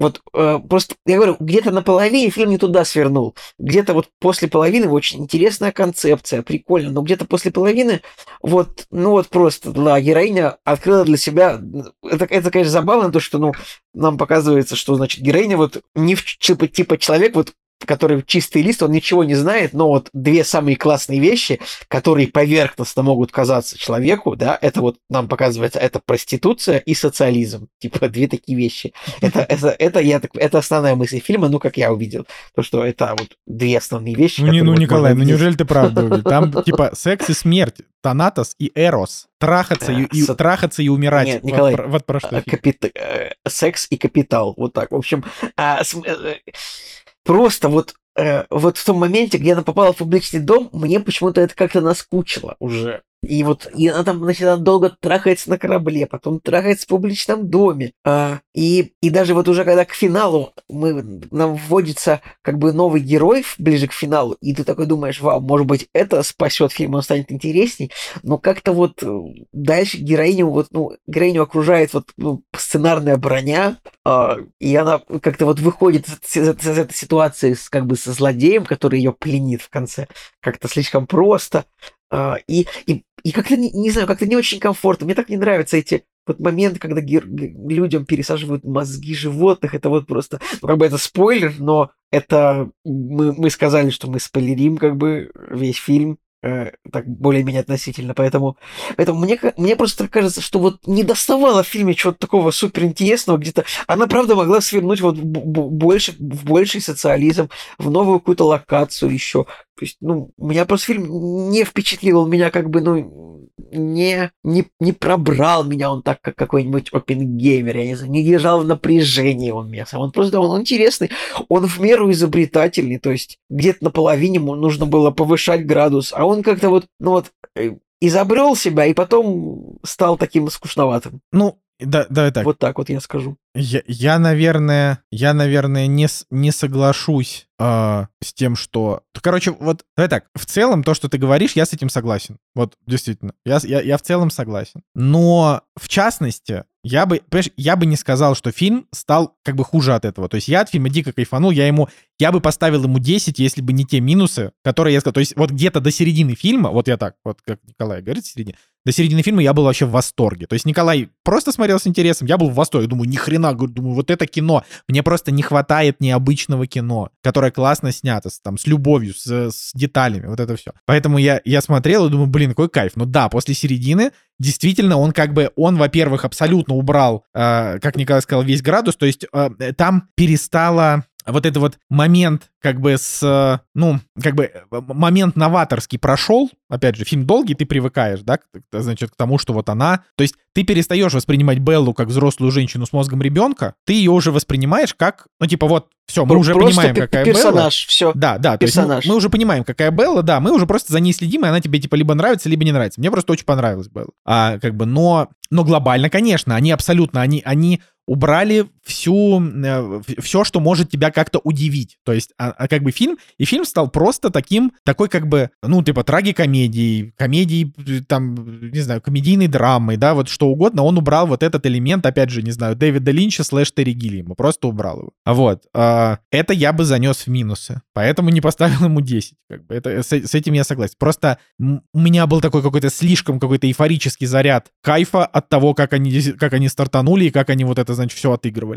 Но да, могли бы сделать поинтереснее сюжетные линии, могли бы, могли бы как-то... Вот, на самом деле, вот этот, когда появился в конце вот этот, так сказать, самый финальный отрезок, значит, э, в котором мы узна... давай совсем уж не спойлерить по-зверски, да, в котором мы как бы узнаем, э, так сказать, ну, то есть они закольцевали историю, то есть они как бы, мы, мы узнали, почему она решила прыгнуть с моста, то есть мы вот это все, типа, выяснили. И я как бы, смотря вот этот момент, я думаю, блин, реально сюжету это было нужно, потому что это было единственное, что как бы оставалось не раскрытым. Но с другой стороны, если бы вообще забыли про эту сюжетную ветку, я бы не расстроился. В плане того, что эта сюжетная Я, я бы ветка... тоже.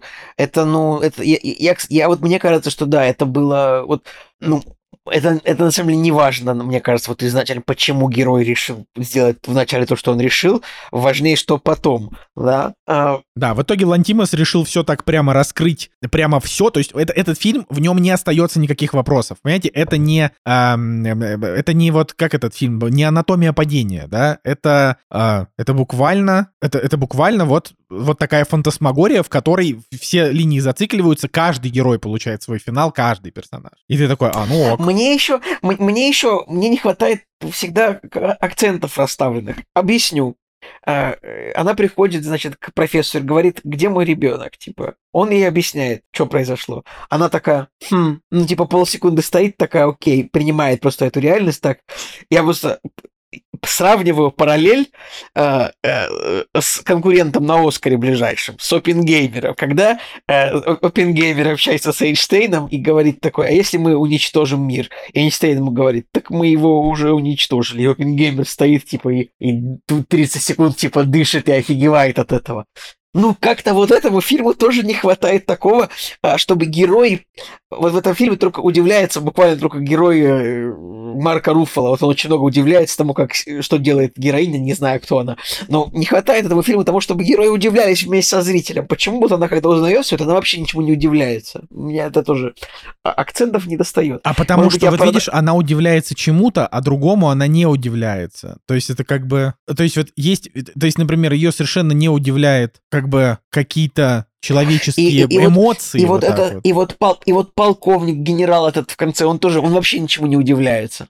Ну, Хотя, это, ну, не, ну это бы... уже, это, это скорее, это скорее, знаешь, можно сказать про Йорга Салантимаса. У него вообще персонажи, которые принимают вводные, которые им дают, понимаешь? То есть... Да, вот это меня, но, это мне но, немножко но странно, уже, потому что уже... я, я, я такой сижу, я сижу, типа, офигеваю от того, что происходит, герои такие, Угу. Не, ну понимаешь, но Марк Руффало-то нет. То есть Марк Руффало вот здесь единственный, как раз... это ну, Марк так, Руффало бро. Так вот нет. Марк Руффало бро. Не, ну не то, что бро, но это круто же, что он это как бы что, во, во, что все персонажи как бы живут вот в этом условно коллективном безумии. Мне, например, очень понравились все сцены с этой, значит, э, старой женщиной на корабле и вот этим ее, значит, чернокожим сопровождающим э, молодым человеком. Мне очень понравилось, потому что это такие чисто снобские беседы, и это очень прикольно, что вот, значит, что Белла, вот как бы она, она такая начала испытывать эмоции там, вот именно такая, такая, он ей говорит, пойдем, Белла, там Марк Руффало говорит, она говорит, но тут сейчас идут разговоры, которые вызывают у меня, типа, которые вызывают в, в моем сердце, в моем, сердце трепет, да, что, ну, как бы, понимаешь, она вот это все открывает, я думаю, блин, ну, Нет, короче, это, мне это, очень это, это, это,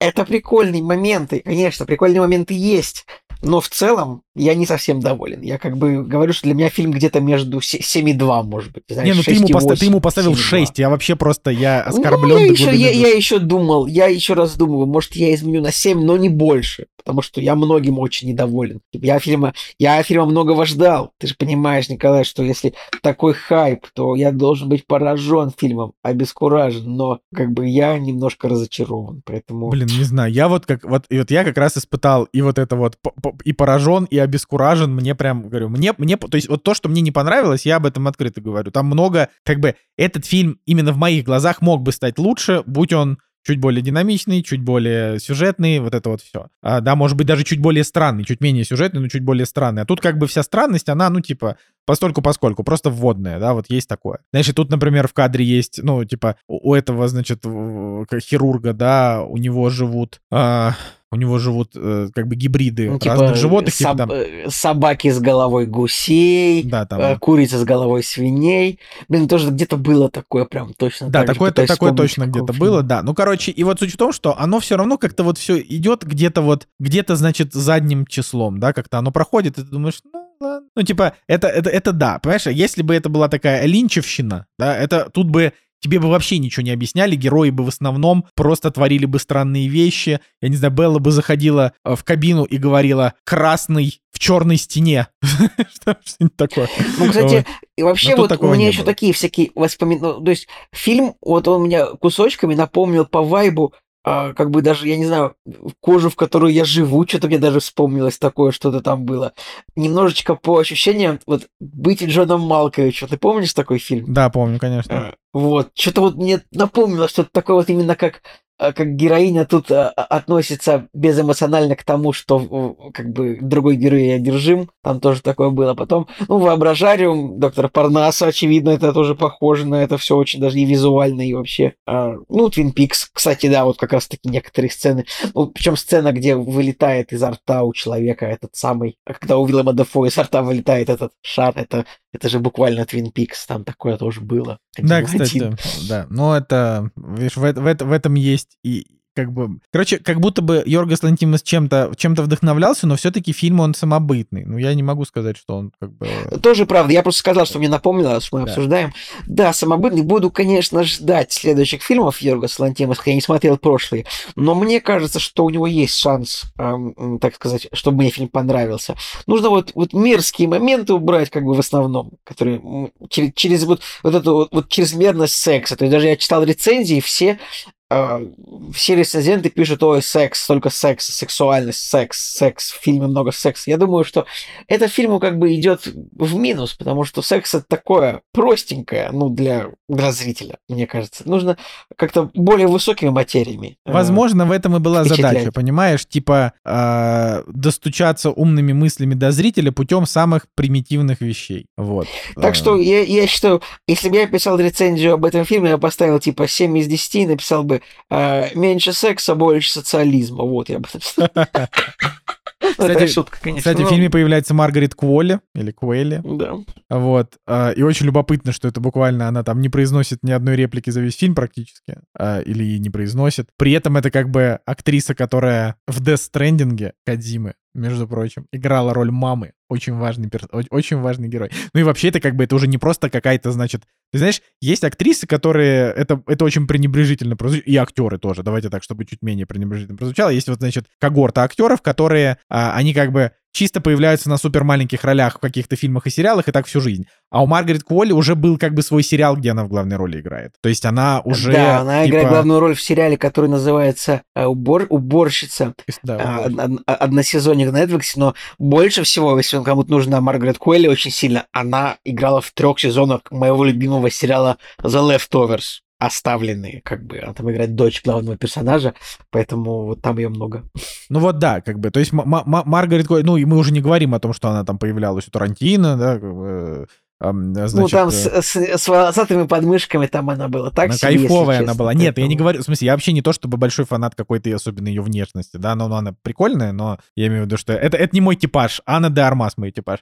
Вот, просто Маргарет Куэлли, она, ну, типа, это клевая актриса, которая здесь появляется, знаешь, и я подумал, мы с Настей обсуждали, когда смотрели, я говорю, это вот как когда Джона Хилл сказал, что я снимусь у Скорсезе за, там, 15 тысяч долларов, ну, типа, за минимальную оплату труда актеру за фильм, только чтобы сняться у Скорсезе. Мне кажется, что Маргарет Куэлли, она такая, типа, хочу сняться типа у Лантимоса, поэтому я готова просто молчать в кадре, лишь бы у него сыграть. Ну, то есть это... Потому что обычно такие роли играют рандомные актеры, которые с улицы приходят, да? Ну вот так, мне кажется. Так что... В общем, э, да, ребят, смотрите фильм, как бы, но... Э, в смысле, я думаю, что если вы уже дослушали до сюда, вы уже посмотрели фильм. Как бы, я надеюсь, те, кто фильм не смотрел, до сюда не слушал, потому что мы как бы тут наспойлерили, так сказать, э, не, немало. Вот.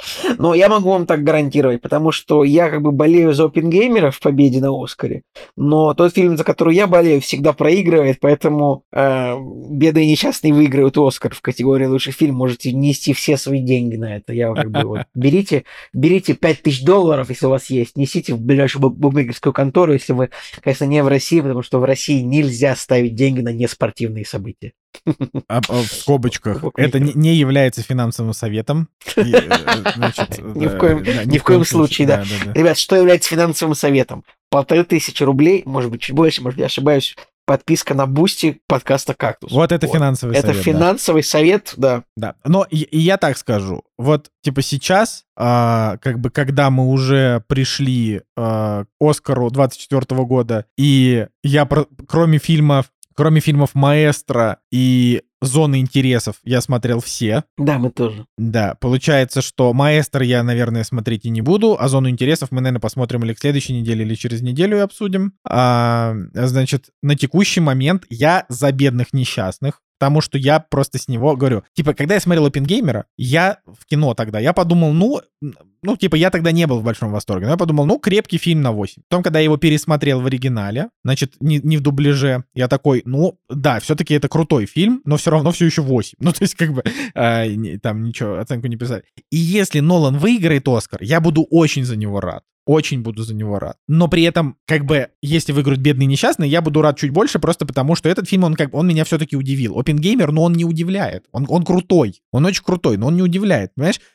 Как бы даже с точки зрения, я не знаю, даже Барби удивляет больше, чем Опенгеймер, хотя это, на мой взгляд, не очень классный фильм. Ну, то есть тебе нравится, да, Барби, мне, мне не очень. Да, Вот. мне нравится. Вот, ну то есть я, я, допустим, вот я, я вижу, что у Барби сейчас средняя оценка на КП 6,6, вот я думаю, ну это справедливая оценка для Барби, а у Опенгеймера типа 8,2, я думаю, ну это справедливая оценка для Опенгеймера, как бы, вот, то есть я, я смотрю на это все, понимаю, что, что вот так, но Барби при этом все равно больше удивляет, потому что он необычный, у него какая-то необычная концепция, там очень много всяких таких штук, а Опенгеймер это так или иначе просто очень супер динамичный, качественно снятый байопик.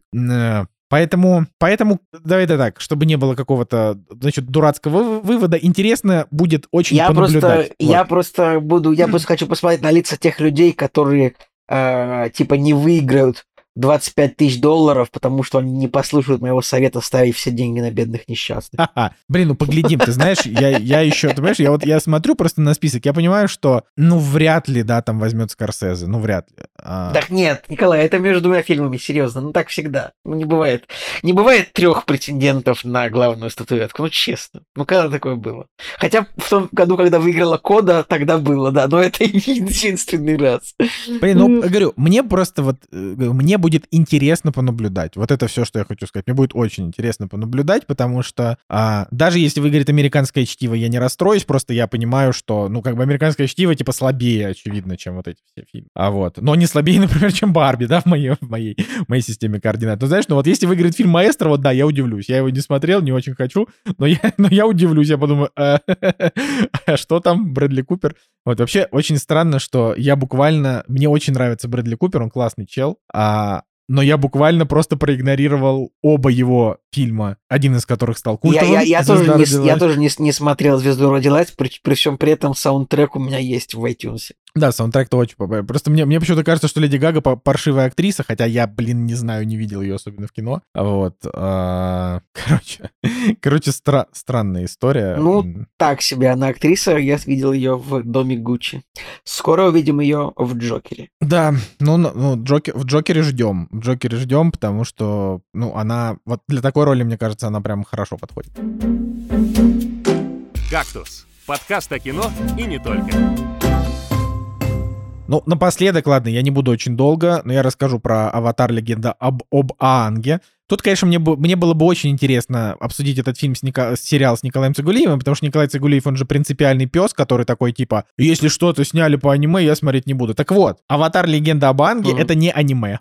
Это, это американский мультфильм. Я почему-то всю жизнь думал, что он французский, но он американский. А, значит, и вот Netflix выпустил, как это называют, игровая адаптация. Странная. Live action. Live action. А, сразу, наверное, будет правильно сказать, что если вы, как Николай Цигулиев, посмотрели первую серию One Piece и подумали, господи боже, там цирк с клоунами и уроды, Аватар, Легенда об Анге никакого, конечно, к этому отношения не имеет абсолютно. Это, это не одного поля ягоды, их нельзя ставить в один ряд, это вообще разные вещи. Типа Аватар, Легенда об Анге можно ставить в один ряд с, с- просто с любыми рандомными фэнтези. Вот. Это как бы, не знаю, с Властелином колец только хуже. Ну, ну просто любой какой-нибудь, вспомните просто любое фэнтези. Вот Аватар, Легенда об Анге, он туда же полетит, только а, тут э, вместо, не знаю, эльфов, гномов и прочего, здесь как бы вымышленный типа мир, в котором есть обычные люди и есть четыре вида магов. А, значит, каждый из видов это стихия. Земля, вода, воздух, огонь. И- Мы, мы все играли в героев, три мы знаем. А вы играли? Я, кстати, не играл в Героев 3.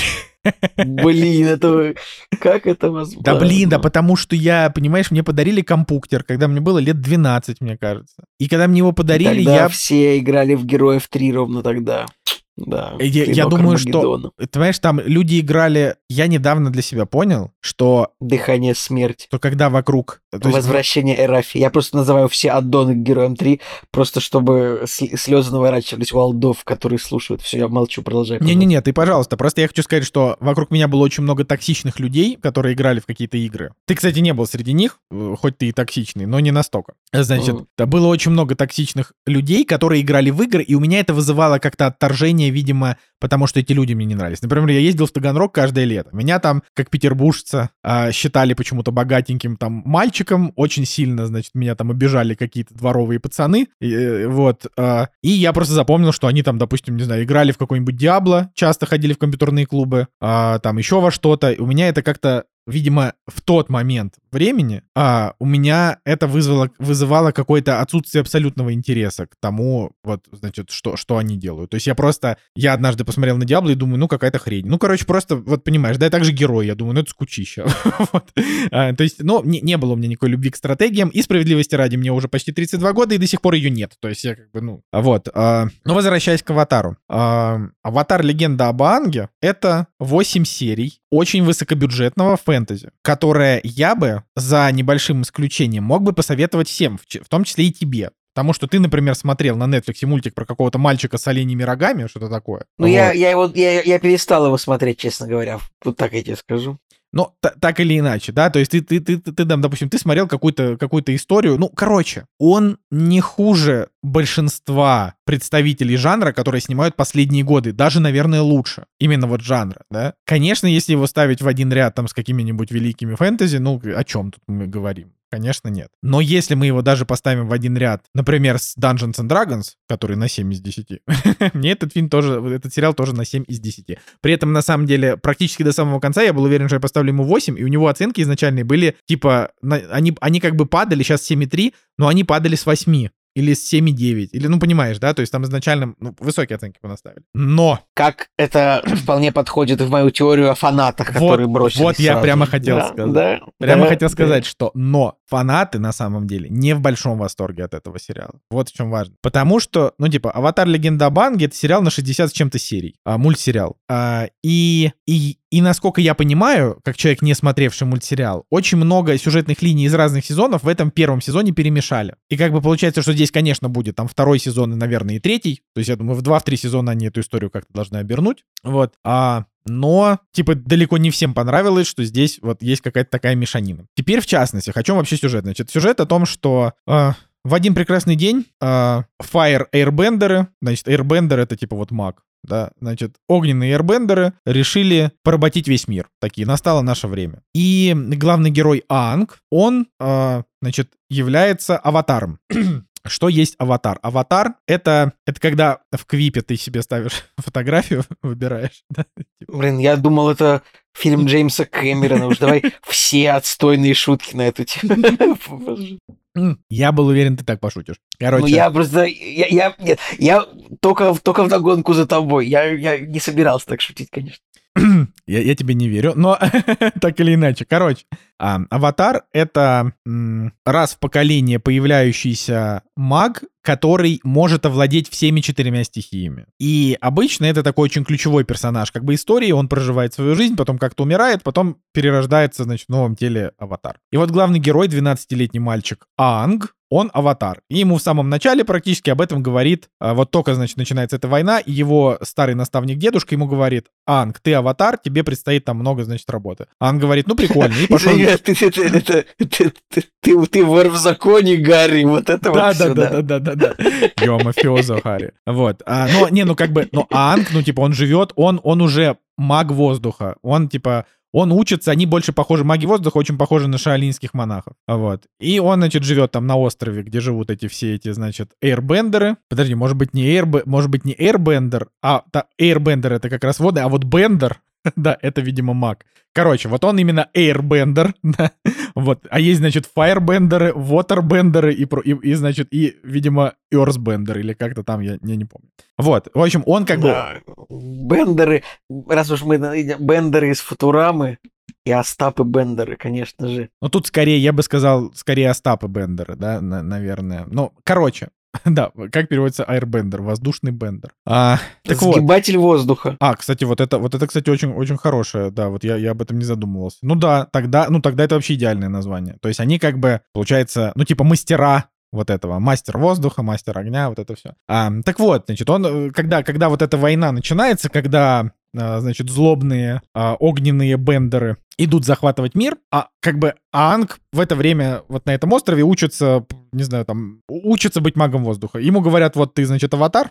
И так случается, что, а, короче, так случается, что Анг оказывается заморожен на 100 лет, и в это время а, фаербендеры уничтожают всех эйрбендеров. Как бы спустя 100 лет война уже как бы в такой, а, в такой за- за- затухшей стадии, то есть уже как бы никто не воюет, потому что маги огня ам, пришли везде, где могли, и убили всех, до кого дотянулись. Вот так вот скажем. Но при этом за эти сто лет все равно произошли какие-то, то есть там как бы во- водные, значит, водные маги живут все-таки где-то еще отдельно у них есть какая-то община, земляные тоже. Ну, короче, то есть, грубо говоря, карта мира — это такие, значит, вот э, какими-то кучками живут обычные люди в каких-то разных поселениях, и есть еще поселения, в которых живут вот эти маги. Вот, и, значит, Анг такой просыпается через сто лет, находит друзей и отправляется в путешествие, чтобы освоить все э, премудрости жизни Аватара для того, чтобы сразить злых огненных магов. Конечно же, за ним, значит, э, охотится куча всех всякого народу, и у него появляются друзья, с которыми он тусит. Значит, что тут важно? Тут очень красивые девушки в этом сериале.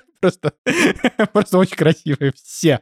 Все. Практически все. А, значит, здесь неплохой юмор, неплохая графика, и он до самого практически конца не раздражает. То есть, вот знаешь, бывает такое, когда тебя раздражает а, во всяких фэнтези и прочих какая-то излишняя или детскость, или серьезность. Ну, понимаешь, всегда что-то может тебя раздражать, когда вокруг... То есть вот если тебе показывают что-то очень дорогое, богатое, то когда в нем начинает появляться что-то такое вот инородное, тебя это бесит. То есть либо герой слишком дурной, либо он слишком, опять же, какой-то, значит, на серьезных щах. Вот много-много всякого такого. Таким примером, например, для многих являлось, а, ну не знаю, там, какие-то персонажи из «Колец власти» первого сезона по «Властелину колец», что вот весь такой «Властелин колец», а вот тут, значит, внезапно какая-то кекнутая жена главного гнома. Мне она, например, понравилась, но многим она не понравилась. Да. Ну, короче, вот есть, есть какие-то такие, значит, моменты. Здесь практически такого нет, но я переставил оценку с 8 на 7 в конце, потому что в конце там просто полная хрень началась. Короче, да, да так, в конце они просто, как бы, его все равно интересно смотреть, тебе как бы все объясняют, ты все принимаешь там и так далее. Но там есть столько моментов, когда ты хватаешься за голову. Ну, знаешь, вот я, я просто процитирую условно пару моментов. Значит, буквально в последней серии, когда происходит какая-то, значит, решающая битва, вдруг внезапно нам просто за одну секунду говорят о том, что у злодеев есть невероятный козырь, о котором мы не знали ничего до вот, значит, предыдущих сериях. Значит, и как, и, значит, и когда злодей начинает применять этот козырь, главный герой в этот момент, вместо того, чтобы драться, пытаться его как-то отшвырнуть воздухом, да, что угодно сделать, он просто на протяжении 10 минут стоит и смотрит, как он делает зло. Понимаешь, да? Просто стоит. Его ничего не сдерживает. Никакие злые лианы, никакие стены прозрачные, э, понимаешь, ничего такого. Он С- просто... Сосны великаны. Да, сосны великаны, да, да, там этот э, б- б- б- ко- кот ученый на цепи, никто его не, не, не держит. Он просто, просто стоит и смотрит. И значит, и после того, как он вот это сделал зло, другой персонаж такой внезапно такой, я знаю, как это разрулить, и совершает самопожертвование, знаешь, такое прям, ну, такое прям большое, типа умирает ради того, чтобы разрулить то зло, которое сделал этот чувак. И просто вот это вот все происходящее, вот напоследок, ты так, как бы, то есть тебя весь сериал ведут к тому, что персонаж должен, вот персонаж, аватар, да, он должен как бы набраться сил и дать по жопе злодеям. Вместо этого он весь сезон, он не научился вообще ничему. То есть вот Типа он airbender. Я надеялся, что он за сезон научится хотя бы воду шевелить. Или огонь, ну, в смысле, там, или землю, что угодно, да, какую-то из этих четырех, м, значит, из трех оставшихся стихий, потому что это его как бы задача. Но он даже не... Плотву. Плат... Почему плотву? Шевелить плотву. А, ну шевелить плотву, да. Вот. Но вместо этого он вообще, он, он вообще не шевелил плотву. Вместо этого вокруг его друзья, которые с ним путешествовали, они действительно имеют развитие и как воины, и как маги, и еще что-то. Но сам Аанг, да, главный герой, он вообще никак не прогрессирует с течением сезона. И как бы и когда в конце весь вот этот парад кринжатуры на тебя скидывают, ты такой, «Э, окей, 7. Ну, типа, просто минус балл сразу. Потому что, как бы, весь, весь сериал был за здравие, А, финал какой-то очень э, странный. Следующий сезон будешь смотреть или... Да, да, да, да, да. Я буду смотреть, потому что просто не понимаешь, это просто интересный, качественный фэнтези-сериал. Я говорю, я бы тебе его посоветовал. Он, он не выз... там нету персонажей, у которых растягиваются руки, там вот это все. Хотя, давайте так. Но, но, но, но, но, но, но One Piece лучше. типа, One Piece лучше.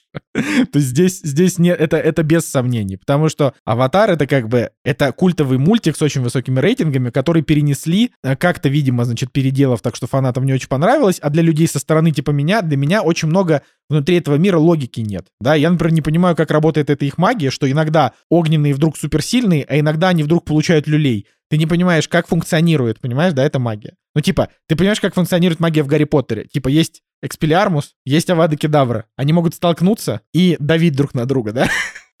Типа, в лучами. Да там тоже это все так себе, это самое, как и сила в звездных...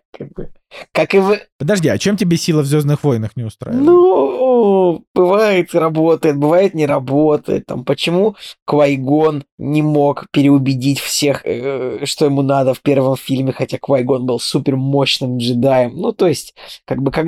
Кстати, да, Квайгон еще очень позорно умер. Да, Вот это- почему вот это, Квайгон да, пожертвовал войны, да. себя, непонятно. Почему Оби-Ван также минуснулся. Ну, в общем, поэтому, как бы, ну, сила, вот, да. Только... да. Э, Понимаешь, проблема не в силе, проблема в сценарии. Вот, вот- вот мне кажется, как бы в чем, в чем беда. Ну, то есть, вот здесь, здесь тоже, здесь тоже такая тема, что, вот, понимаешь, вот есть вот эти четыре стихии, и как бы и огненные пошли просто и всех завоевали. То есть ты такой говоришь, ну, ты такой сидишь как зритель, и такой, ага, значит, огненные самые сильные получаются. А почему тогда они всех не перебили? Ну, то есть если они настолько сильные, почему маги огня еще, э, значит, воды там еще существуют? Потом начинают сражаться там где-нибудь э, маги огня и воды, и иногда вода просто тушит огонь, а иногда огонь не тушится. И ты такой, а Ну, то есть, понимаешь, да? Типа, я спросил у своих друзей-фанатов мультика, я говорю, а там объясняется логика? Они говорят, да, там объясняется логика применения этой магии, как она работает. Так вот, в сериале не объясняется. Поэтому с точки зрения этого One Piece, который тебе не понравился, это очень целостный сериал, в котором сюжет происходит там одно из другого. Там, там практически нету сцен, в которых ты не понимаешь, почему персонаж делал так. Там тоже есть специальные... Это, видимо, Netflix просто, видимо, на этом специализируется. Они создают персонажам а, ситуацию, в которой он бы победил, но они не дают ему победить, потому что так в сценарии написали. Вот такое, видимо, они часто делают. Но в One Piece это не так заметно, потому что, например, там есть персонаж, который в One Piece, а, значит, а, который типа такой супер-мега сильный, но он встречает настолько мощного врага, который сразу дает ему люлей. И ты такой, ага, Значит, у него есть предел, понимаешь? В аватаре это, этот предел абсолютно непонятен. Ты, то есть ты смотришь, ты не можешь нормально расставить у себя в голове силы сторон, потому что ты не понимаешь, кто насколько действительно сильный. Это я сейчас, конечно, очень глубоко копнул, да, но это же лорная штука. Вот лорные штуки очень важны. За лорные Мгм. штуки оценки снижают не на 1 балл, а на 5 баллов. Посмотрите рейтинги сериала «Кольца власти», да, который я люблю, но, но посмотрите рейтинги. Я так и не понял вообще, стоит ли его досматривать и с этими рейтингами, блин. Ничего не понимаю. Не знаю, все там. Я, я его до самого конца досмотрел, мне было просто отлично. Но как бы... А сколько ты в итоге Я посмотрел? посмотрел серий? Три? две серии, а потом просто, а потом были всякие обстоятельства, а, которые прервали просмотр. Ну, как бы. Ну, я считаю, что по-прежнему... Блин, я сейчас, по... как бы, Николай, я я сейчас зашел на MDB. Можешь себе представить, что Маргарет Куэлли это дочка актрисы Энди Макдауэлл? Кто бы знал? Они же выглядят одинаково. Кто бы это знал? Блин, я даже и не подумал. Вот это интересно. Вот это интересно. Блин, Энди Макдауэлл уже 65 лет. Просто офигеть. Блин, Николай, да, все, мини-тред. Знаешь, э, знаешь, чья дочь Дакота Джонсон? Мелани Да. Гриффит. Да. Вот. Все, мы вернемся со всякими э, следующими историями в следующем выпуске, ребят. Да. Да-да-да, как это, Скелетор вернется с, с- с- другими смущающими фактами в следующей неделе. Ну, Дакота Джонсон, она вот, э, она наконец-то перестала вызывать, э, перестала вызывать кринж и стала вызывать симпатию. Знаешь, мне кажется, со всеми актрисами такое рано или поздно происходит, как, например, это, как и Белла Свон, как и Кристен Блин, я, Я я, неда- я недавно зашел, кринж. я стоял вчера в очереди в кофейне, представляешь а, в очереди была девушка, у которой была вот такая сумка через плечо, старая, потертая, и на сумке была Twi- Twilight, Мгм. типа, вот прям, прям сумерки, О. типа, вот первая часть, вот, э, вот принт. Я такой, вау, это такой привет с 2007 года, невероятно. Это типа по по пов сейчас 2007 и ты вернулась из школы пересмотреть «Сумерки» и написать об этом в свою Причем де- девушка Эдвардом. была такая, типа, с цветными волосами, ну вот прям вот именно оттуда, это удивительно. Уважаемо, уважаемо. Ностальгия, уважаю. Ладно, а, я думаю, что мы на этом закончим наш подкаст, который мы планировали на 70 минут, в итоге получилось на 200. Ладно, на 120. Как обычно, а, ждите нас на следующей неделе. Да, друзья, с вами был Николай Цугулиев. И Николай Солнышко. Всем пока, Кактус подкаст.